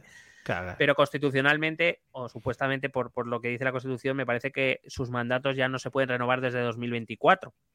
Sí, claro. Pero si se creara un nuevo Estado que surgiera de la fusión de Rusia y Bielorrusia, se tendría que crear una constitución nueva y Putin podría volver a empezar de cero toda su carrera política. Qué eh, más allá, bueno, esto es un poco ya que oye, pues a mí me apetece creérmela porque me parece muy graciosa. Vale. Bueno, eh, te decía que eh, tras la caída de, la Unión Soviética, las relaciones entre Bielorrusia y Polonia, entre otras cosas por esas, esa, numerosa población de origen polaco que hay en Bielorrusia, además, y por ese temor común a Rusia en esos primeros años, eh, se hacen relaciones muy intensas. Pero ocurrió algo que va a distorsionar esas relaciones, que es la decisión de Polonia de entrar a formar parte de la OTAN. Vaya. Hay que recordar que la OTAN, la Organización del Tratado del Atlántico Norte, es la eh, alianza militar que surgió, por cierto, durante la Guerra Fría, liderada por Estados Unidos y formada por los países occidentales, a las que se han ido sumando prácticamente todos los países de, la Unión Europea una vez cayó la Unión Soviética. Hay que decir que Polonia, precisamente, su aliado militar más importante es Estados Unidos. Estados Unidos tiene especial interés en, tener un, bueno, digamos, tener una posición estratégica en Polonia respecto a Rusia. Evidentemente no es aliado de Bielorrusia, no es aliado de Ucrania, aunque, bueno, ahora sí, pero digamos Ucrania no pertenece a la OTAN. Polonia sí. Digamos que Polonia es uno de los territorios que están más cercanos a Rusia que pertenecen a la alianza liderada por Estados Unidos. A la que pertenece España también, por ejemplo. Y, y como digo, si no todos, me parece que hay algún país nórdico que no, pero eh, creo que Finlandia no pertenece a la OTAN. Ahora mismo no estoy seguro, porque Finlandia sí que comparte frontera con Rusia y eso sí que sería un poco peligroso. Pero probablemente Polonia será, junto con Turquía, probablemente el que tenga el territorio más cerca de, de la frontera rusa en, en Europa. Y esto, evidentemente, ponía en una posición muy difícil a Bielorrusia, a Lukashenko. Primero porque eh, Lukashenko es un dictador y es una buena excusa siempre, si, si Estados Unidos te quiere atacar, es una buena excusa para hacerlo. Simplemente eres un dictador, Claro. te voy a atacar, ¿vale? O sea, no... Hombre. Sí, Claro. rollo cowboy, eliminemos a los malos del planeta, no ha pasado nunca, sí. Y, y segundo, porque eh, le ponían una posición complicada respecto a Rusia, que en realidad fue un poco lo mismo que pasó y sigue pasando en Ucrania. El problema de Rusia con Ucrania, el problema de Putin con Ucrania, por personalizarlo un poco en nuestro gran y amado líder, Sí. no es tanto que Ucrania pueda tener relaciones comerciales con, con- con, eh, la Unión Europea, sino con el hecho del acercamiento con Estados Unidos que puede provocar que en un país limítrofe como es Ucrania, en un momento dado Estados Unidos decida poner algún tipo de instalación militar. Desde que, puede, que lo más común eh, en este caso y estas, en esas latitudes sería, un, por ejemplo, un escudo antimisiles. Y eso a, a- a Rusia tener a la OTAN tan cerca no le hace ni puñetera gracia. No le gusta. Y, y por eso con Ucrania reaccionó de aquella manera.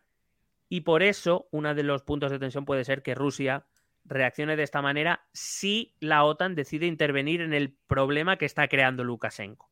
Lukashenko está creando un, un momento de tensión en esta frontera a propósito.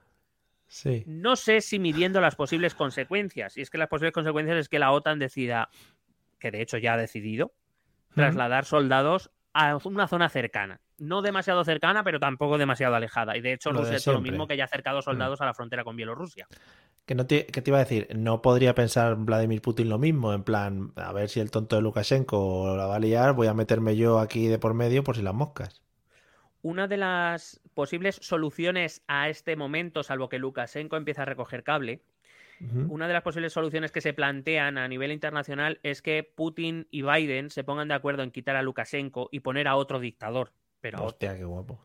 claro, claro. un dictador, un dictador que Putin pueda controlar sin resultar una amenaza para Europa. Es decir, Hacer uno, que no se vuelva, uno que no se vuelva tonto, para que nos entendamos. Una operación triunfo de dictadores, ¿no? Y ahí que lo retransmiten en directo sería precioso.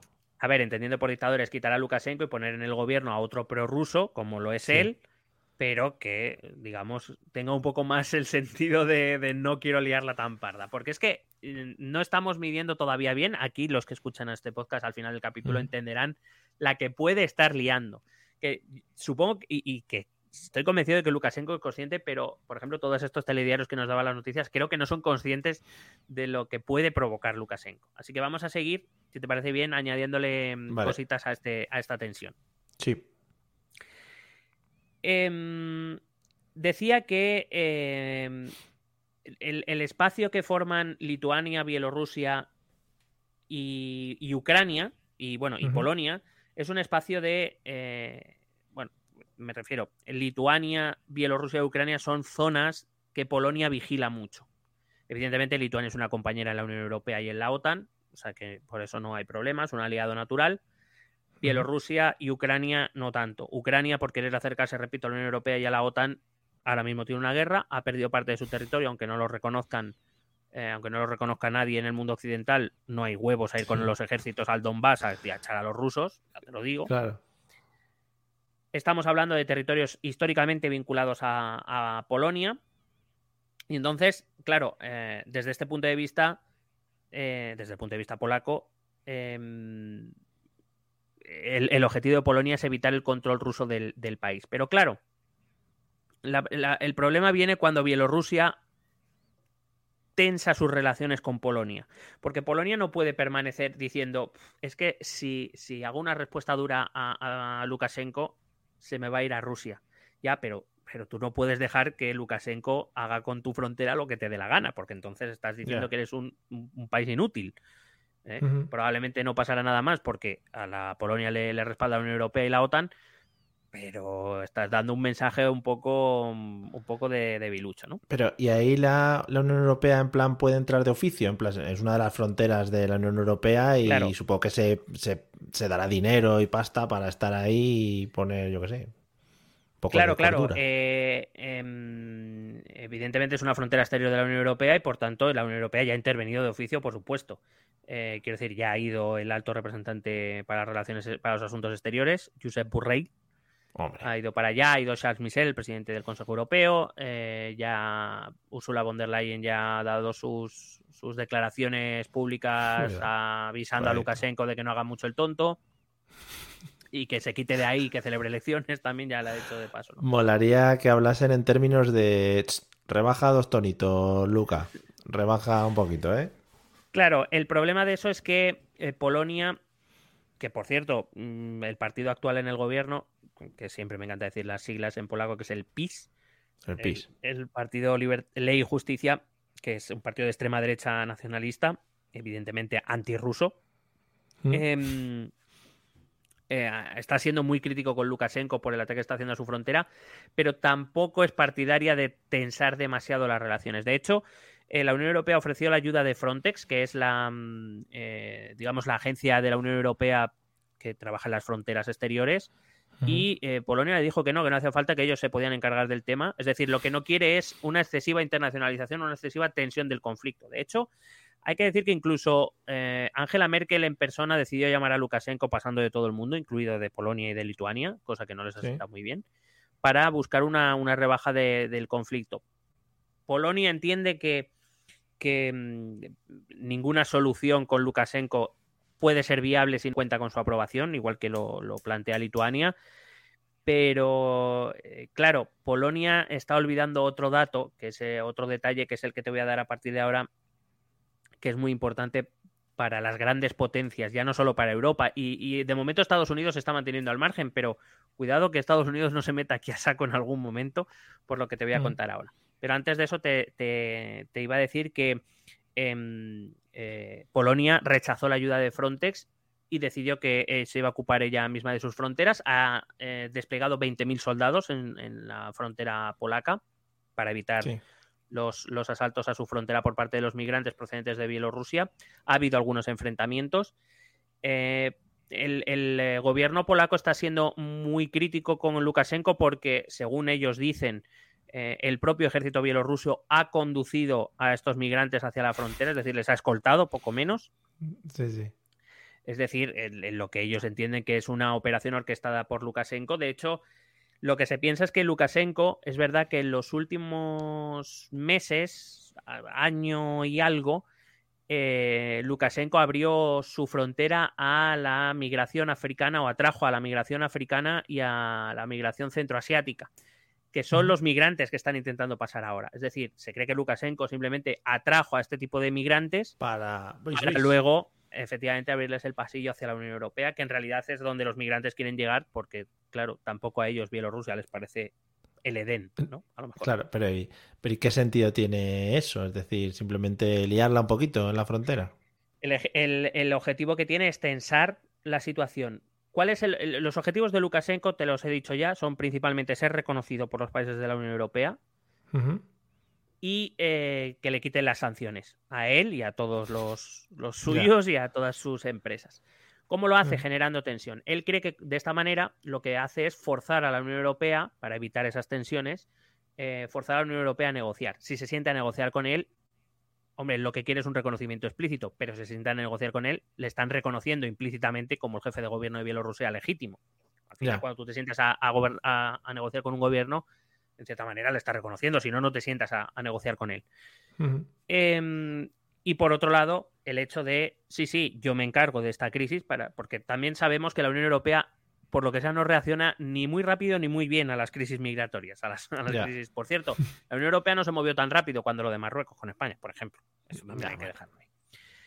Pero em, digamos que a, través de crear esta tensión, Lukashenko lo que quiere es que le quiten las sanciones y que le reconozcan como presidente legítimo de, de Bielorrusia. Y cree que sentando a negociar a la Unión Europea, forzando esa tensión, le dirá, sí, sí, yo me ocupo del problema de los migrantes, mm, de que no pasen a tu frontera, si me quitas las sanciones. O Claro. incluso, ¿por qué no? Si a Lukashenko se le ha pasado por la cabeza, por ejemplo, conseguir un trato como el que consiguió Turquía. Si recuerdas, Turquía, cuando, la crisis, la- cuando se empezó la crisis, em, que también hay que decir, eso fue una crisis de, de migrantes, cuando llegaron de la guerra de Siria, que llegaron a la Unión Europea en torno a unos 2 millones de personas. Sí. Eh, ahora mismo estamos hablando de que el día que más presión hubo fueron 7.000 personas. No, Ujú. es, no es comparable. En cualquier caso, Turquía sacó un acuerdo con la Unión Europea en el que ellos se comprometían a cerrar su frontera con Grecia para que los migrantes no pasaran a través de su país a cambio de monises. Tú me das Claro. monises para que yo pueda mantenerles. De hecho, ya se sabe que la Unión Europea ha enviado 700 millones a organizaciones como la Cruz Roja para atender a los emigrantes, a los inmigrantes que están en la frontera de Bielorrusia, en territorio bielorruso, esperando para ver si pueden pasar o no. Es decir, ya hay 700 millones europeos por ahí. Madre mía, pero es un Con poco, esto- es un, es un poco, eh, voy a abrir un negocio de bomberos y monto mis propios fuegos, ¿no? Para, para poder yo apagarlos. Bueno, en cierta manera sí, él tiene, Lukashenko tiene sus objetivos y cree que esa es la manera de conseguir sus resultados. Además, como es lógico, digo como es lógico, en la lógica de Lukashenko. Para Ya, él, ya. eh, le va haciendo guiñitos a Rusia por si las cosas se Mm. ponen muy tontas, tener a alguien detrás eh, con Por unos buenos misiles. Claro. Vale. Qué bien, joder. Qué bien. Em, claro, eh, pero esto no se queda en un conflicto entre simplemente entre Bielorrusia y Polonia, o Bielorrusia incluso y la Unión Europea, sino que esto puede llegar a ser un conflicto entre la OTAN y Rusia. Y entonces ya estamos hablando de otro tipo de conflicto. Y tú dirás, pero Miguel, Polonia y Bielorrusia no son tan importantes como para generar un problema de ese tipo. Sí. Te pido por favor que el mapa que te he pedido antes que buscaras, que lo eh, proyectes para quien nos esté escuchando en el podcast, eh, pues puede ir a YouTube a mirarlo o si no, yo se lo describo o puede coger, buscar en internet cualquier mapa en el que se vea las fronteras que comparten Lituania, Bielorrusia y Polonia. Es que es una de las preguntas que te iba a hacer. Eh, ¿Qué interés podría tener Estados Unidos en esto? Nada más que, mm, que Rusia no se acercase mucho a Europa, pero que tampoco le veía mucho rollo. Bueno, evidentemente eh, que Putin se haga con el control directo o indirecto de Bielorrusia es un problema para Estados Unidos, teniendo en cuenta que, repito, que Polonia es probablemente el aliado más importante que tiene en esa parte del mundo, Estados Unidos. Dicho esto, en ese mapa en el que se ve cómo Bielorrusia, Lituania y Polonia comparten frontera, están ahí incrustados los unos con los otros. Sin embargo, eh, en el- junto al mar Báltico, entre Lituania y Polonia, hay un pequeño territorio, eh, no sé si lo puedes ver efectivamente, que Sí. es el, el conocido, eh, espérate que eh, tengo el nombre exacto por aquí, no lo quiero decir mal, el Oblast de Kaliningrado. Ahí está. El Oblast de Kaliningrado es un eh, exclave. En, en- en geografía política llamamos exclave a un territorio que pertenece a un país, pero que no tiene una unión directa, una unión física con ese país. Kaliningrado es territorio ruso, Como Gibraltar, entonces, en este caso, ¿no? por ejemplo. Bueno, eh, Gibraltar es un poco una colonia. Uy. no es exactamente lo Vale, mismo, vale. pero bueno, el concepto es el mismo. Canarias, es- Canarias. ¿Canarias? Puede ser un exclave, sí. Venga, Sí. bueno, vale, lo dejamos, me, me lo vende, lo, vende, lo compras. Sí, lo aceptamos. En este caso, Kaliningra- el Oblast de Kaliningrado es un exclave ruso, es territorio ruso, Sí. eh, que se lo quedó, eh, se- quiero decir, incluso cuando cayó la Unión Soviética, eh, Rusia se preocupó mucho en conservar este territorio. Es un territorio que además también ha causado, es, es un territorio geoestratégico, tiene salida al Báltico, al mar Báltico, está incrustado, como, como digo, entre Lituania y Polonia, pero no tiene ninguna conexión directa con Rusia. De hecho, tiene frontera con Lituania, tiene frontera con Polonia, ni siquiera tiene frontera con Bielorrusia, como, como puedes ver. Eh, entre Kaliningrado y, y Bielorrusia, si ves, hay una línea que es la frontera que hay entre Lituania y Polonia. A esa frontera se la conoce como el corredor Subalki y es la única frontera terrestre que los países bálticos tienen con el resto de la Unión Europea. Vale. Yo te digo que las crisis migratorias se están produciendo en una zona que se llama Kuznica, que es dentro de la frontera entre Polonia y Bielorrusia, está tirando hacia el norte. Por ahí, más o menos, donde tienes el ratón. Donde pone... Sí, la zona de Grodno, un poquito más abajo. Pero bueno, Sí, ahí pone Grodno. Claro, ¿qué pasa? Ahí Polonia ha, de- ha desplegado soldados, ahí Lituania ha desplegado soldados, y ahí Bielorrusia tiene desplegados sus soldados. En principio, no debería pasar demasiadas cosas. Pero si la cosa se pone tonta, em, cuidado que detrás de en la retaguardia de esas fuerzas está Kaliningrado, que es ruso. Como Estados Unidos, como Polonia solicite la ayuda de Estados Unidos, como Estados Unidos acerque más tropas de las que a Putin le puede interesar, cuidado que Kaliningrado está muy cerca, eso es territorio ruso, y ahí sí que se puede armar la, la de Dios es Cristo. De hecho, por ejemplo, eh, em, em, espera que te estoy buscando unas palabras exactas que dijo eh, Sergei Ivanov. Sergei Ivanov es un, bueno, fue ex jefe, es ex jefe del personal de, de Vladimir Putin, fue ministro de defensa, eh, fue ex vicepre- eh, fue vicepresidente de, de Putin en, en 2007. Em, actualmente es, creo que es representante para la ecología, yo que sé. Bueno, le han dado un puesto para que siga cobrando. Ya. Bueno, este Sergei Ivanov, que entonces, repito, fue, era, fue, fue ministro de Defensa y fue jefe de personal de Putin y vicepresidente. em, cuando se rumoreaba ya, se empezaba a rumorear de que Estados Unidos podría eh, instalar un escudo antimisiles en Polonia, ya avisó diciendo que si Estados Unidos ponía un escudo antimisiles en Polonia, Kaliningrado sería el lugar elegido por Rusia para instalar una batería de misiles nucleares. Sí, claro, es, es un poco. Pero eh, esto es un poco el rollo. Y, y- y Lukashenko lo tiene que saber. Tiene que saber que esa zona es una zona mm, muy, muy caliente si la, si la cosa se tensa mucho. Porque la pura lógica militar dice que si ahí se pone feo, lo primero que va a hacer Rusia desde Kaliningrado va a ser invadir esa frontera, ese corredor eh, Subalki, para precisamente Para aislar a los países bálticos por un lado y al resto de Europa por el otro. Es lo lógico. Sí. Y unirse con Bielorrusia. Y si eso pasa, ahí se va a organizar la de Dios es Cristo. Pero, eh, por ejemplo, Rusia tiene acceso, supongo que por mar, tendrá comunicaciones directas con Kaliningrado. No sé si por tierra, atravesando Bielorrusia y parte de Lituania. o- No por mar, las tiene por tierras. Es verdad que, eh, por ejemplo, Lituania sí que llegó a un acuerdo con Rusia para, para dejar paso a los, a los eh, posibles traslados, tanto de mercancías como de personas. Ujú. Con Polonia no lo tiene. Pero eh, ese acuerdo con Lituania es relativamente reciente, es decir, que, que costó mucho alcanzarlo y porque dependía de los visados. Repito, ahora hay un acuerdo con Lituania que evidentemente en caso de que la cosa se ponga muy tensa, también lo lógico es que Lituania lo retire. No va a dejar pasar por su territorio a gente que venga o va de Kaliningrado porque entonces se está metiendo a su propio enemigo en casa, claro, evidentemente. sí. Para que te hagas una idea de lo que es Kaliningrado, en la ciudad, en la capital, Kaliningrado Sí. Hay una estatua de Lenin. Para que te vayas haciendo una idea un poco del rollo. Pero es más que nada un enclave estratégico, geopolítico, como se diga, ¿no? Al final. Claro, es no una salida haya- al Claro, es una Claro. salida al Báltico. En tiempos de la Segunda Guerra Mundial fue un- y en tiempos de la Unión Soviética y de la Guerra Fría fue una base naval importantísima de la Unión Soviética, claro. Claro. Ok. Entonces, claro, Lukashenko sabe lo que hace. A- eh, intenta, cuando lleva a los migrantes a la frontera con Polonia, los lleva cerca de ese corredor Subalki y de Kaliningrado, no los lleva al sur de la frontera.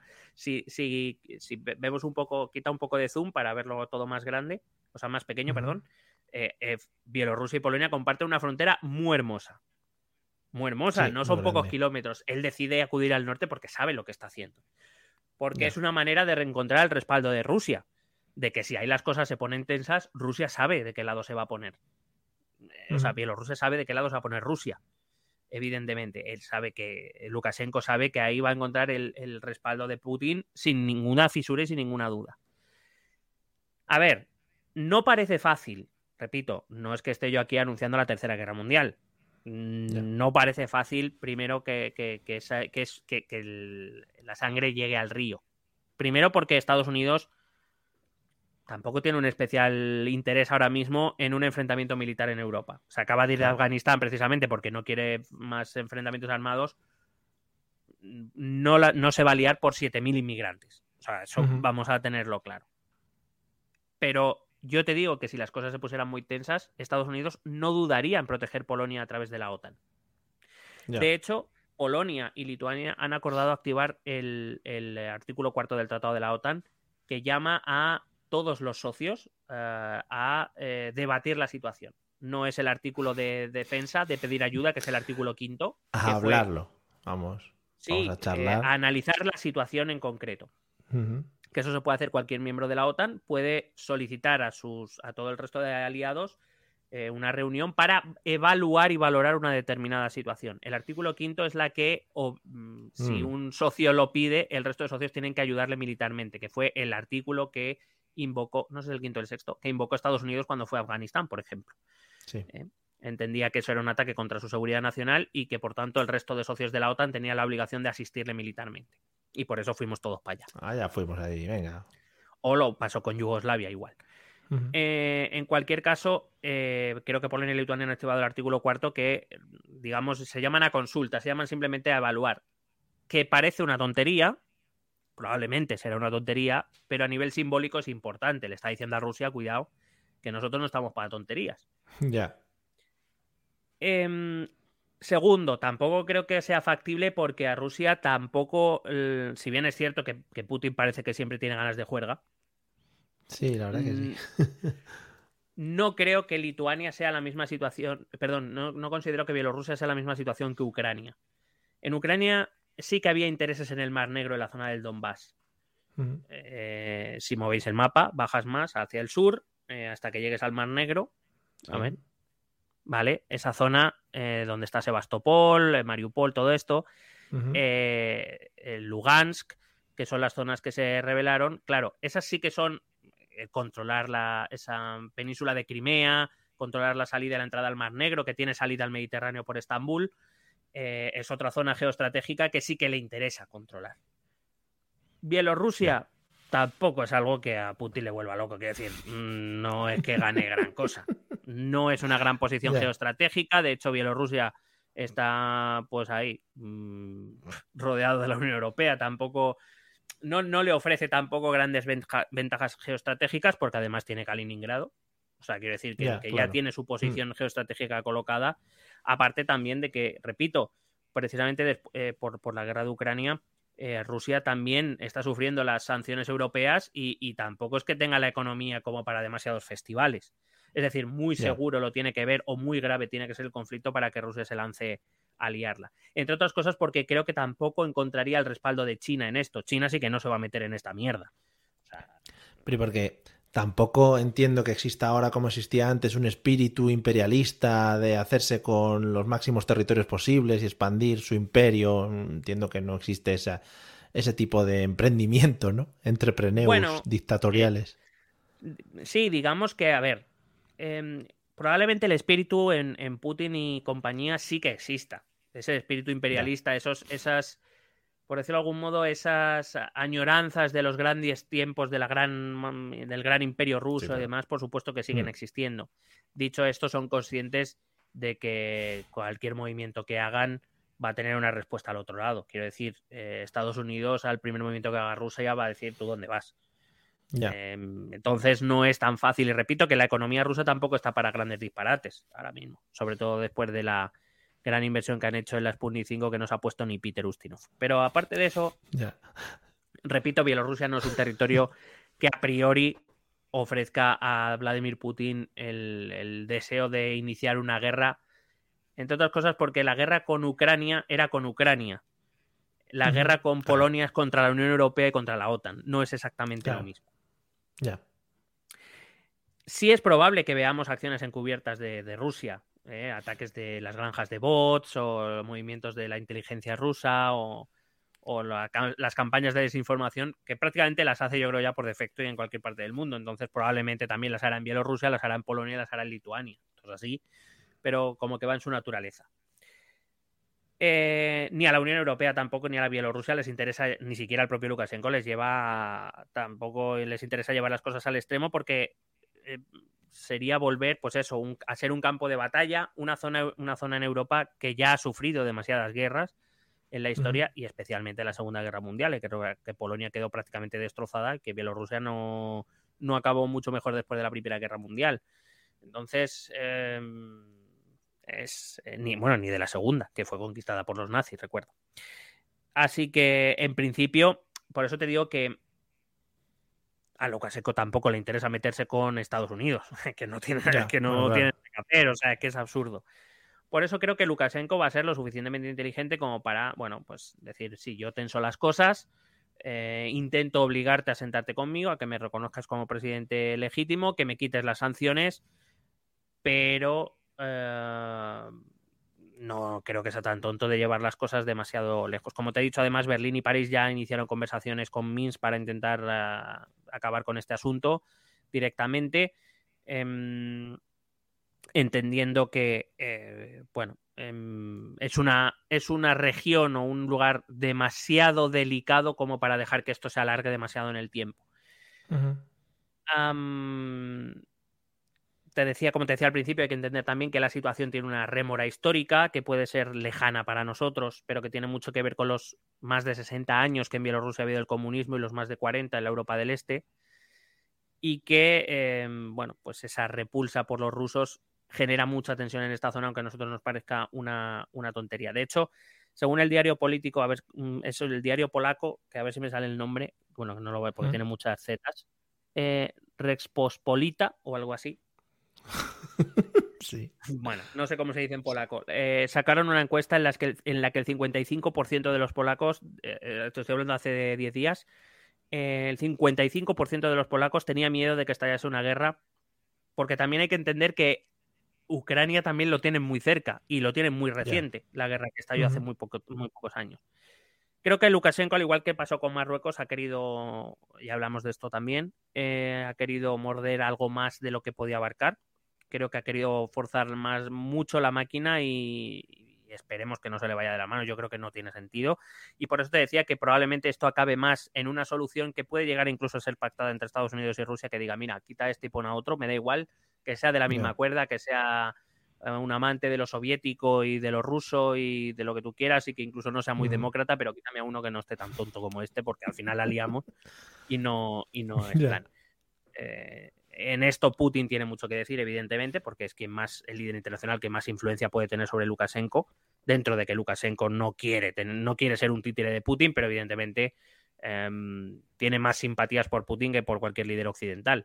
Entonces, mm, puede ser que si esto no se soluciona por la vía rápida, quizá la solución venga por esa solución de maquillaje, de quítame a este, ponme a otro, que haga las Sí. mismas barbaridades, pero, pero que, no, que no me obligue a tener que venir aquí con mis soldados a defender a Polonia y, y al final nos acabamos pegando tú y yo por este tonto las tres. Claro, me flipa la capacidad que tiene una persona o una élite eh, dentro de un país de poder liar esto y quizás simplemente es por, por su bienestar económico, su bienestar de nivel de poder dentro de su propio país o dentro del entorno en el que se mueve, ¿no? Sí, por unos intereses particulares en cualquier caso que evidentemente pueden hacer saltar otros resortes. En el caso de Polonia, eh, sabemos que su, mm, em, seguridad territorial, eh, su soberanía territorial, eh, va a ser defendida por los, poco- por los propios polacos, faltaría más, pero que tiene a la Unión Europea detrás y que tiene a la OTAN detrás, y eso incluye a Estados Unidos. Y entonces, bueno, es verdad que si tú dices, bueno, Polonia-Bielorrusia puede ser una X, si quieres, en el mejor de los casos, que tampoco. Yo creo que el ejército polaco, por cierto, es uno de los ejércitos más fuertes de Europa, eh, por lo menos de los más numerosos, y como te digo, tiene mucho apoyo estadounidense, por lo que le interesa a Estados Unidos, con lo cual Claro. mm, ni siquiera diría que es una X, pero bueno, ponle Bielorrusia contra Polonia, vale. Pero Bielorrusia contra toda la OTAN y toda la Unión Europea lo veo más complicado. Pero bueno, em, entiendo, yo que quiero entender que Lukashenko eh, está intentando forzar la máquina y que en un momento dado pues recogerá cable, igual que hizo Marruecos. Marruecos cuando nos, nos mandó a al grupo de migrantes a Ceuta y Melilla, acabó dando marcha atrás porque vio que, que se quedaba solo ante la Unión Europea y que, y que Estados Unidos, que es verdad que es un aliado importante marroquí, tampoco dijo te voy a apoyar en esto, porque no, entonces Marruecos dijo, bueno, pues ya está, venga, nos lo llevamos para atrás otra vez, tú me das un poco de dinero y así quedamos, venga, pim pam, pim pam. Y ya está. Así se solucionó y probablemente así se solucione con Lukashenko o con dinero o quitando a Lukashenko y poniendo a otro. Bueno, esperemos que la quitación, eh, la eliminación no sea como le pasó a Hitler llevándole a la dimisión de la vida, ¿no? esperemos que, Bueno, que pueda dimitir tranquilamente el señor, ¿no? Y le Sí, renunció, renunció al oxígeno. que, re- que renuncia a lo que es, pues eso, la tramitación del- de lo que es el oxígeno, ¿no? Y convertirlo en otros gases, efectivamente. Y firmó ahí un, bueno, en fin. eh, y que sea lo más, lo más lógico y lo más normal y sobre todo que la gente normal, que entiendo que en Bielorrusia habrá mucha gente fuera de estas movidas eh, que se está montando su presidente o su lo que sea, pues que sufran lo menos posible. No sé si Bueno, pues esto, esto es lo que te, esto es lo que te he traído y por qué ese, ese movimiento, esa tensión que hay ahora mismo en la frontera entre Bielorrusia y Polonia y Lituania, aunque principalmente con Polonia, pues es interesante y hay que tener simplemente un ojo echado en él. Ya vuelvo a repetir por última Vale. vez que no creemos que, la, que, que vaya a ir a mucho más o no debería ir a mucho más porque lo que porque ir un poquito a más puede ser algo muy gordo y no creo que Ya. nadie esté por la labor.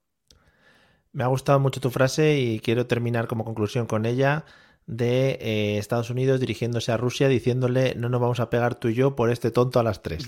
Creo que es el, res- Bueno, me parece un buen resumen. creo que This es el silly resumen. de 3 o'clock. Además creo que es, es una forma de hablar que tienen los estadounidenses, el silly at 3 o'clock, es una manera de, bueno, trabajan, lo trabajan mucho, el humor de este estilo. Le está gustando mucho allí la obra de José Mota, ¿eh? también hay que decirlo. Sí, causando sensación. Seguiremos, por si acaso, siempre pendientes de esta zona. Hemos tocado Ucrania, Bielorrusia. Seguiremos un poco, pues al final, zonas en las que existen conflictos complejos y conflictos entre países que vienen ya de muchos años atrás. Eh, para cerrar, como siempre, amigos, antes de nuestro maravilloso showtime del final, que creo que es lo mejor del podcast, vamos a escuchar nuestros métodos de contacto que son los siguientes. Escuchen. Escucha nuestros métodos de contacto. Puedes escribirnos un correo electrónico a la dirección esto también es. Si lo prefieres, puedes buscarnos por Facebook o Twitter a través del nombre ETE Política. Nos encontrarás en YouTube, donde colgamos las grabaciones de todos los episodios. Y si necesitas un contacto más cercano, únete a nuestro canal de Telegram. Busca el enlace en nuestras redes sociales. Toda esta información y mucha más la puedes completar a través de nuestra página web www.estotambiénespolitica.com. Porque tú también formas parte de Esto también es política.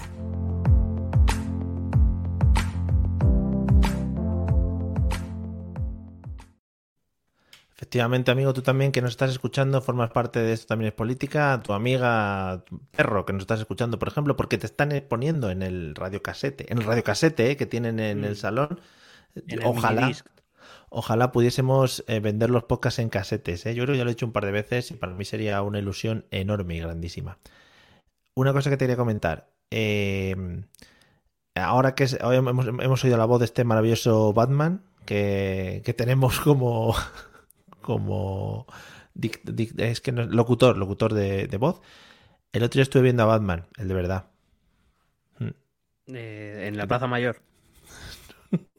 No, ese es el Spiderman. Es, Ah, perdón, perdón. claro, Es que no tengo muy ubicados a los superhéroes en Madrid ahora mismo, ¿eh? Te confundes, claro, confundes Marvel con DC. que es de- Claro. Que no sé, no Es sé que cómo se han repartido Madrid. Estuve en el Parque Warner, eh, en Madrid. No sé si has estado alguna vez. Está Creo como. que una, pero es que ni lo recuerdo. O sea, que imagínate. Es que no está, casi no está en Madrid, está en Valencia casi ya, el Parque Warner. Bueno, es de Madrid. decir. Pero, madre mía. Eh, ojo Batman, ¿eh? Ojo el espectáculo de Batman. De esto que, eh, que se pegan pero que no, ¿sabes? Pero que se ve, ¿no? Hombre. Que, incluso un niño de cuatro años que muchas cosas no es capaz de reconocerlas te dice, papá, nos están pegando, cuando se tienen que estar pegando, ¿no? En fin. El niño busca Eh, violencia y no la encuentra. Hombre, que yo para eso hay que decir que mi primer contacto con Batman fue la serie de los 70 o de los 60 con Adam West, ahí, donde cada puñetazo no se veía, pero aparecía un punch, Hombre. splash, no sé qué, pues para Y eso bailaban. eso, ¿no? Y bailaban. Con ese, con ese disfraz de licra gris guarro, ¿eh? Cuidado. Que tú comparas, que tú comparas el traje de ese Batman con el de Christian Bale en Batman Begins y dices tú, Claro. ¿qué ha, qué ha pasado? En medio. Es que dice, Batman, Batman, claro, ¿qué has hecho, no? ¿Has pedido un crédito y te has podido Claro. comprar cosas Pero o sí, cómo va pero sí, esto? supuestamente ya eras rico antes, ¿no? O sea, no hacía falta. Claro. Y, o, o, por ejemplo con la de Ben Affleck, que ya es una armadura de metal directamente, que es como, pero bueno, vamos a ver. ¿Qué está pasando? claro. aquí? Sí, la verdad es que, pues eso, y estaban allí Batman y, y Robin. Creo que el espectáculo lleva así desde. el espectáculo que yo vi el otro día lleva así desde 1932, que cuando lo empezaron a hacer. Porque, Desde antes de, de- Warner, en general como Sí, sí. concepto.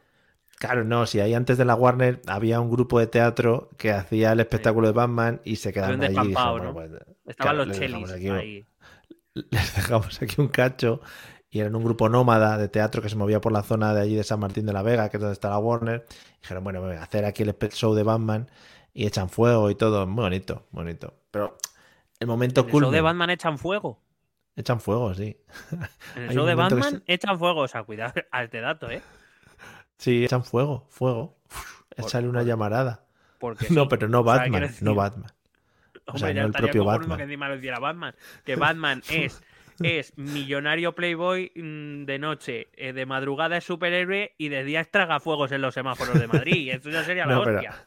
No, la gente echa fuego, sale de como una tubería el fuego, claro, como una explosión. No echa fuego Batman ni nadie de Batman, echa fuego a nada.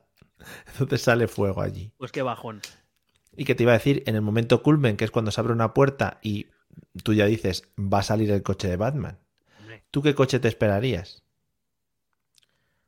Pues visto cómo me lo estás pintando, casi un Clio. Porque si echan fuego, o sea, quiero decir. Si no se pegan, Sí. o sea, si, si se pegan de lamentablemente mentira. Muy que mal. Resulta que echan fuego, pues a ver, esto es un zapato. No, a ver, de todos los coches de Batman, tú dices, joder, el guapo, guapo es el alargado ese, con forma tal de murciélago. Claro, Pues claro. no, sacan, sacan el de las ruedas gordas Eh, y además el que sube por las paredes y movidas de esas. pero no pero es sube que además por se las ve que paredes es un- por lo que sea. Bueno, hombre, no. A ver, es un coche que se ve, que se ve, que solo puede salir hasta un punto fijo, solo puede ir para adelante y para atrás un poquito. ¿Sabes? Es un poco Es, es un coche, podemos decir, de cartón negro, en general. cartón piedra. Sí, es así un poco.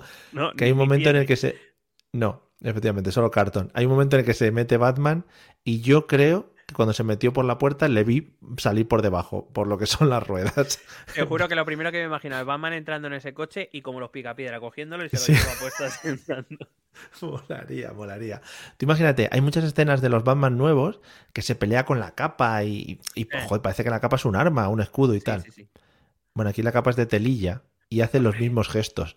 Claro, hace a Harel. Pero claro, si hace Por lo que sea, el viento, vuelo no es el mismo, ¿no? Por lo que sea. claro, si hace viento por lo que sea, la capa se le enrolla alrededor del Batman. Bueno, espectáculo dantesque en, en una marca oficial de DC también, como es, bueno, Warner eh, DC y tal. Me acabo de imaginar a Batman ahogándose con su propia capa. O sea, sería maravilloso. Eh, sí, joder, maravilloso. Además, mm, se ve que no tiene muchos actores y hay algunos que hacen de buenos y de malos en la misma escena. Mm, Mm. Se te ve, ¿sabes? Eres el mismo de antes. El que estabas poniendo la bomba ahora es policía. Bueno, todo precioso, muy bien orquestado, ¿eh? Pues la verdad es que me están dando muchas ganas de no ir, ¿eh? O sea, entre tú y yo. Pues ya, O sea, quiero pues decir, porque sabes. no, no, ya te digo, creo que he ido una vez y no lo recuerdo, mm, o sea, quiero decir, no tengo un grato recuerdo porque no está en mi memoria muy almacenado, pero Ah. deduzco que barato no será entrar. No, no, no, claro, no. Ronda Entonces- los treinta y tantos euros, sí. Entonces, Sí, gastarme treinta y tantos euros para ver un Más Batman con- 11 un euros del parking. ¿Eh? Más 11 euros del parking. Que 11 como no hay par- de parking. que como no hay parking allí, dice, vamos a cobrar por el parking porque igual, ¿sabes? No se puede aparcar.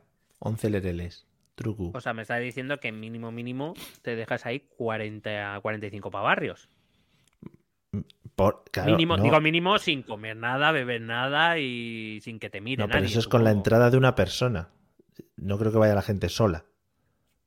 A ver, entendamos. 11 Yo si voy euros. a la Warner, yo a la Warner no quiero que me reconozcan. O sea, yo voy solo y, y ocultaré esa experiencia de mi vida a cualquiera, vamos.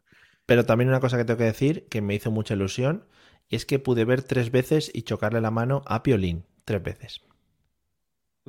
Porque no había nadie más que le chocara la mano, ¿qué? No, no, porque pasamos tres veces por Piolín. Vamos a ver, ¿Piolín se movía o Piolín estaba fijo? Tú No. pasaste tres veces. Mira, que te voy a explicar. Para la gente que quiera venir a la Warner, a Madrid, también eh, hago una especie de aquí de publicidad. Hay una casa, que es la casa de la abuelita, donde vive la abuelita de Piolín, y tú pasas por allí. No, la, abuel- la abuel- pasando. la abuelita de Piolín no, que son especies diferentes. No, no Sí, la, la abuelita que, que es la dueña de Piolín, ¿vale? La Ah, que compró a sí. Piolín. Vale. Eso sí. Entonces, tú pasas por la casa, visitas la casa, dices, "Mm, qué casa más bonita, muy bien, señora, tiene usted las cosas muy bien. Y al final de la casa, sorpresivamente, hay una habitación en la que está Piolín, ¿no? Pero, Pio- pero Piolín XXL, entiendo. Hombre, a ver, claro, no vas a... O sea que la, la jaula se ha quedado pequeña. Vamos a ver. Es un señor o una señora vestida de Piolín, entendámoslo. Entonces, pues ahí está Piolín y te haces una no foto con eso. Piolín. Perdón, es el Piolín de verdad. Ah. Y- pero no habla, Piolín. No, no habla. Porque por lo que sea, igual yo que sé. O sea, cuando, Tiene otro- cuando, engor- cuando engordó, pues dio la voz, por lo que fuera. Claro, no tiene acento de lo que tú te esperarías de Piolín, por ejemplo, y tiene Hombre, acento de Ramón de Pitis. Claro, eso. Pues eso, pero es muy bonito, ¿eh? muy bonito de ver. Y te choca la sí. mano. Bueno, pues nada. Si entran Patreon nuevos este mes, con lo que saquemos, y sa- pues venga, nos vamos, Vamos a la Warner. Y hacemos Yo tengo- un, es un que- directo. Es que, a ver, yo tengo el bono parques, ¿eh? O sea que pagamos tu entrada solo. Yo puedo entrar. Si Ah, tú pues pones cara de mi hijo, entra- entramos con el suyo. Pero yo no puedo, poner- es que tu hijo es demasiado preciosísimo como para Mm, yo. sí, no, sí, no, sí, no bueno. cuela, no cuela. Claro, efectivamente. Pero que te iba a decir, mm, muy bonito el Piolín, porque, por ejemplo, tú sales de ver a Piolín en su casa e igual a los 30 metros le ves otra vez fuera en otro sitio y dices, "Mm, Piolín, ¿cómo has corrido tanto, no? En plan, Hombre, porque vuela, joder, es que. Ah, vale, vale. Es que no entiende. Por cierto, ¿no está Silvestre? eh, no, sí, eh, no le vimos. Eh, vi, a ver, te voy a- ya- o, o- o estaba actuando, ¿no? En Batman. Pa- claro, para. Igual, creo que era Harley Quinn, sí. Claro, a ver, esto hay que entenderlo, amigos. Cuando se trabaja en la Warner, tú llegas por la mañana y dices, a ver, ¿qué me toca hoy? Tom y Jerry. Que soy Tom, ¿no? Pues voy a Tom. O igual te toca ser Superman, ¿sabes? También les gusta un poco hacer rotaciones por todos los personajes. Hombre, que sí, pero sobre todo para ver que, ¿no? Con qué superhéroes se identifican más, en el fondo. Es que, y no le gusta encasillarse tampoco, porque es que No, si, claro. si tú te metes mucho en el, el papel de Bugs Bunny, por ejemplo, final es muy difícil sacarte de ahí y luego te llevan a malo de Batman y no sabes cómo tirar. Sobre todo si no te gustan las zanahorias, a lo mejor. Eh, O también puedes hacer algún día de agente Mahoney en Loca Academia de Policía, que es ya otro giro a tu carrera. O sea, espectacular. Hombre, ese, ese puesto lo reservan para, para los veteranos, ¿sí? Sí, sí, sí. Bueno, en fin. Eh, bueno, amigos, eh, después de esta, bueno, pues esta magnífica publicidad, no pagada, por supuesto, porque mi monoparque lo he tenido que pagar yo. Hombre, no, sé, Eh, no sé yo si la publicidad ha sido muy atractiva. Ya, no ha sido muy buena. Como verdad. para recibir dinero, ¿eh? Cuando vaya, efectivamente. Te iré contando porque el monoparque ya sabes que se a- ir a varios parques dentro de la ciudad de Madrid. Te iré contando diferentes experiencias, ¿vale? Cuando vaya a Faunia, si me muerde un perro de las praderas o algo, ¿vale? No, hombre, que si nuestros oyentes quieren, pues ya saben, eh, un, un Patreon, un hashtag ETEP en la Warner o ETEP en el parque o ETEP en el zoo y hacemos unos, unos directos allí o algo. Sí, además tengo unos micrófonos nuevos que podemos llevarlos inalámbricamente, o sea que ya sería mundial. Bueno, pues ya está. Pues ya está. Amigos, Bielorrusia y la Warner. Qué mejor Sí. para disfrutar de un maravilloso podcast en vuestros oídos. ETEP en el parque, ya que estamos hablando antes de ampliar la, la- la franquicia, podemos sacar la serie de libros. Eh, Teo en el parque, pues ETEP en el parque, ETEP va a la escuela, ETEP va al Como no- parlamento, ¿sabes? Algo Nunca así. llegamos, sí, nunca llegamos al Congreso Claro, después de, pero imagina de sacar un cómic que sea ETEP va al Congreso. Joder, ahí sí, ahí, ahí sí. o algo así, por ejemplo. Ay, qué bonito. Madre mía. Lo- bueno, sería un cameo. Amigos, gracias por habernos escuchado. Ya sabéis, tenéis el Patreon disponible, todos nuestros podcasts. Eh, el mensual, el semanal va saliendo luego mensualmente, pero es una tontería, porque ya se pierde lo que es la actualidad, se pierde lo que es el gusanillo. Y además, ojo, porque estamos a punto de terminar, y esto yo creo que sí que es un impulso para que os suscribáis. Estamos a punto de terminar el Mundial de los mejores dictadores en nuestro podcast semanal. Está ya eso candongo, está ya esto calentito. Nos vemos en breve, ¿vale? Disfrutad mucho, cuidad a vuestras familias y amigos y a pasarlo bien. Ale, chao. Besete.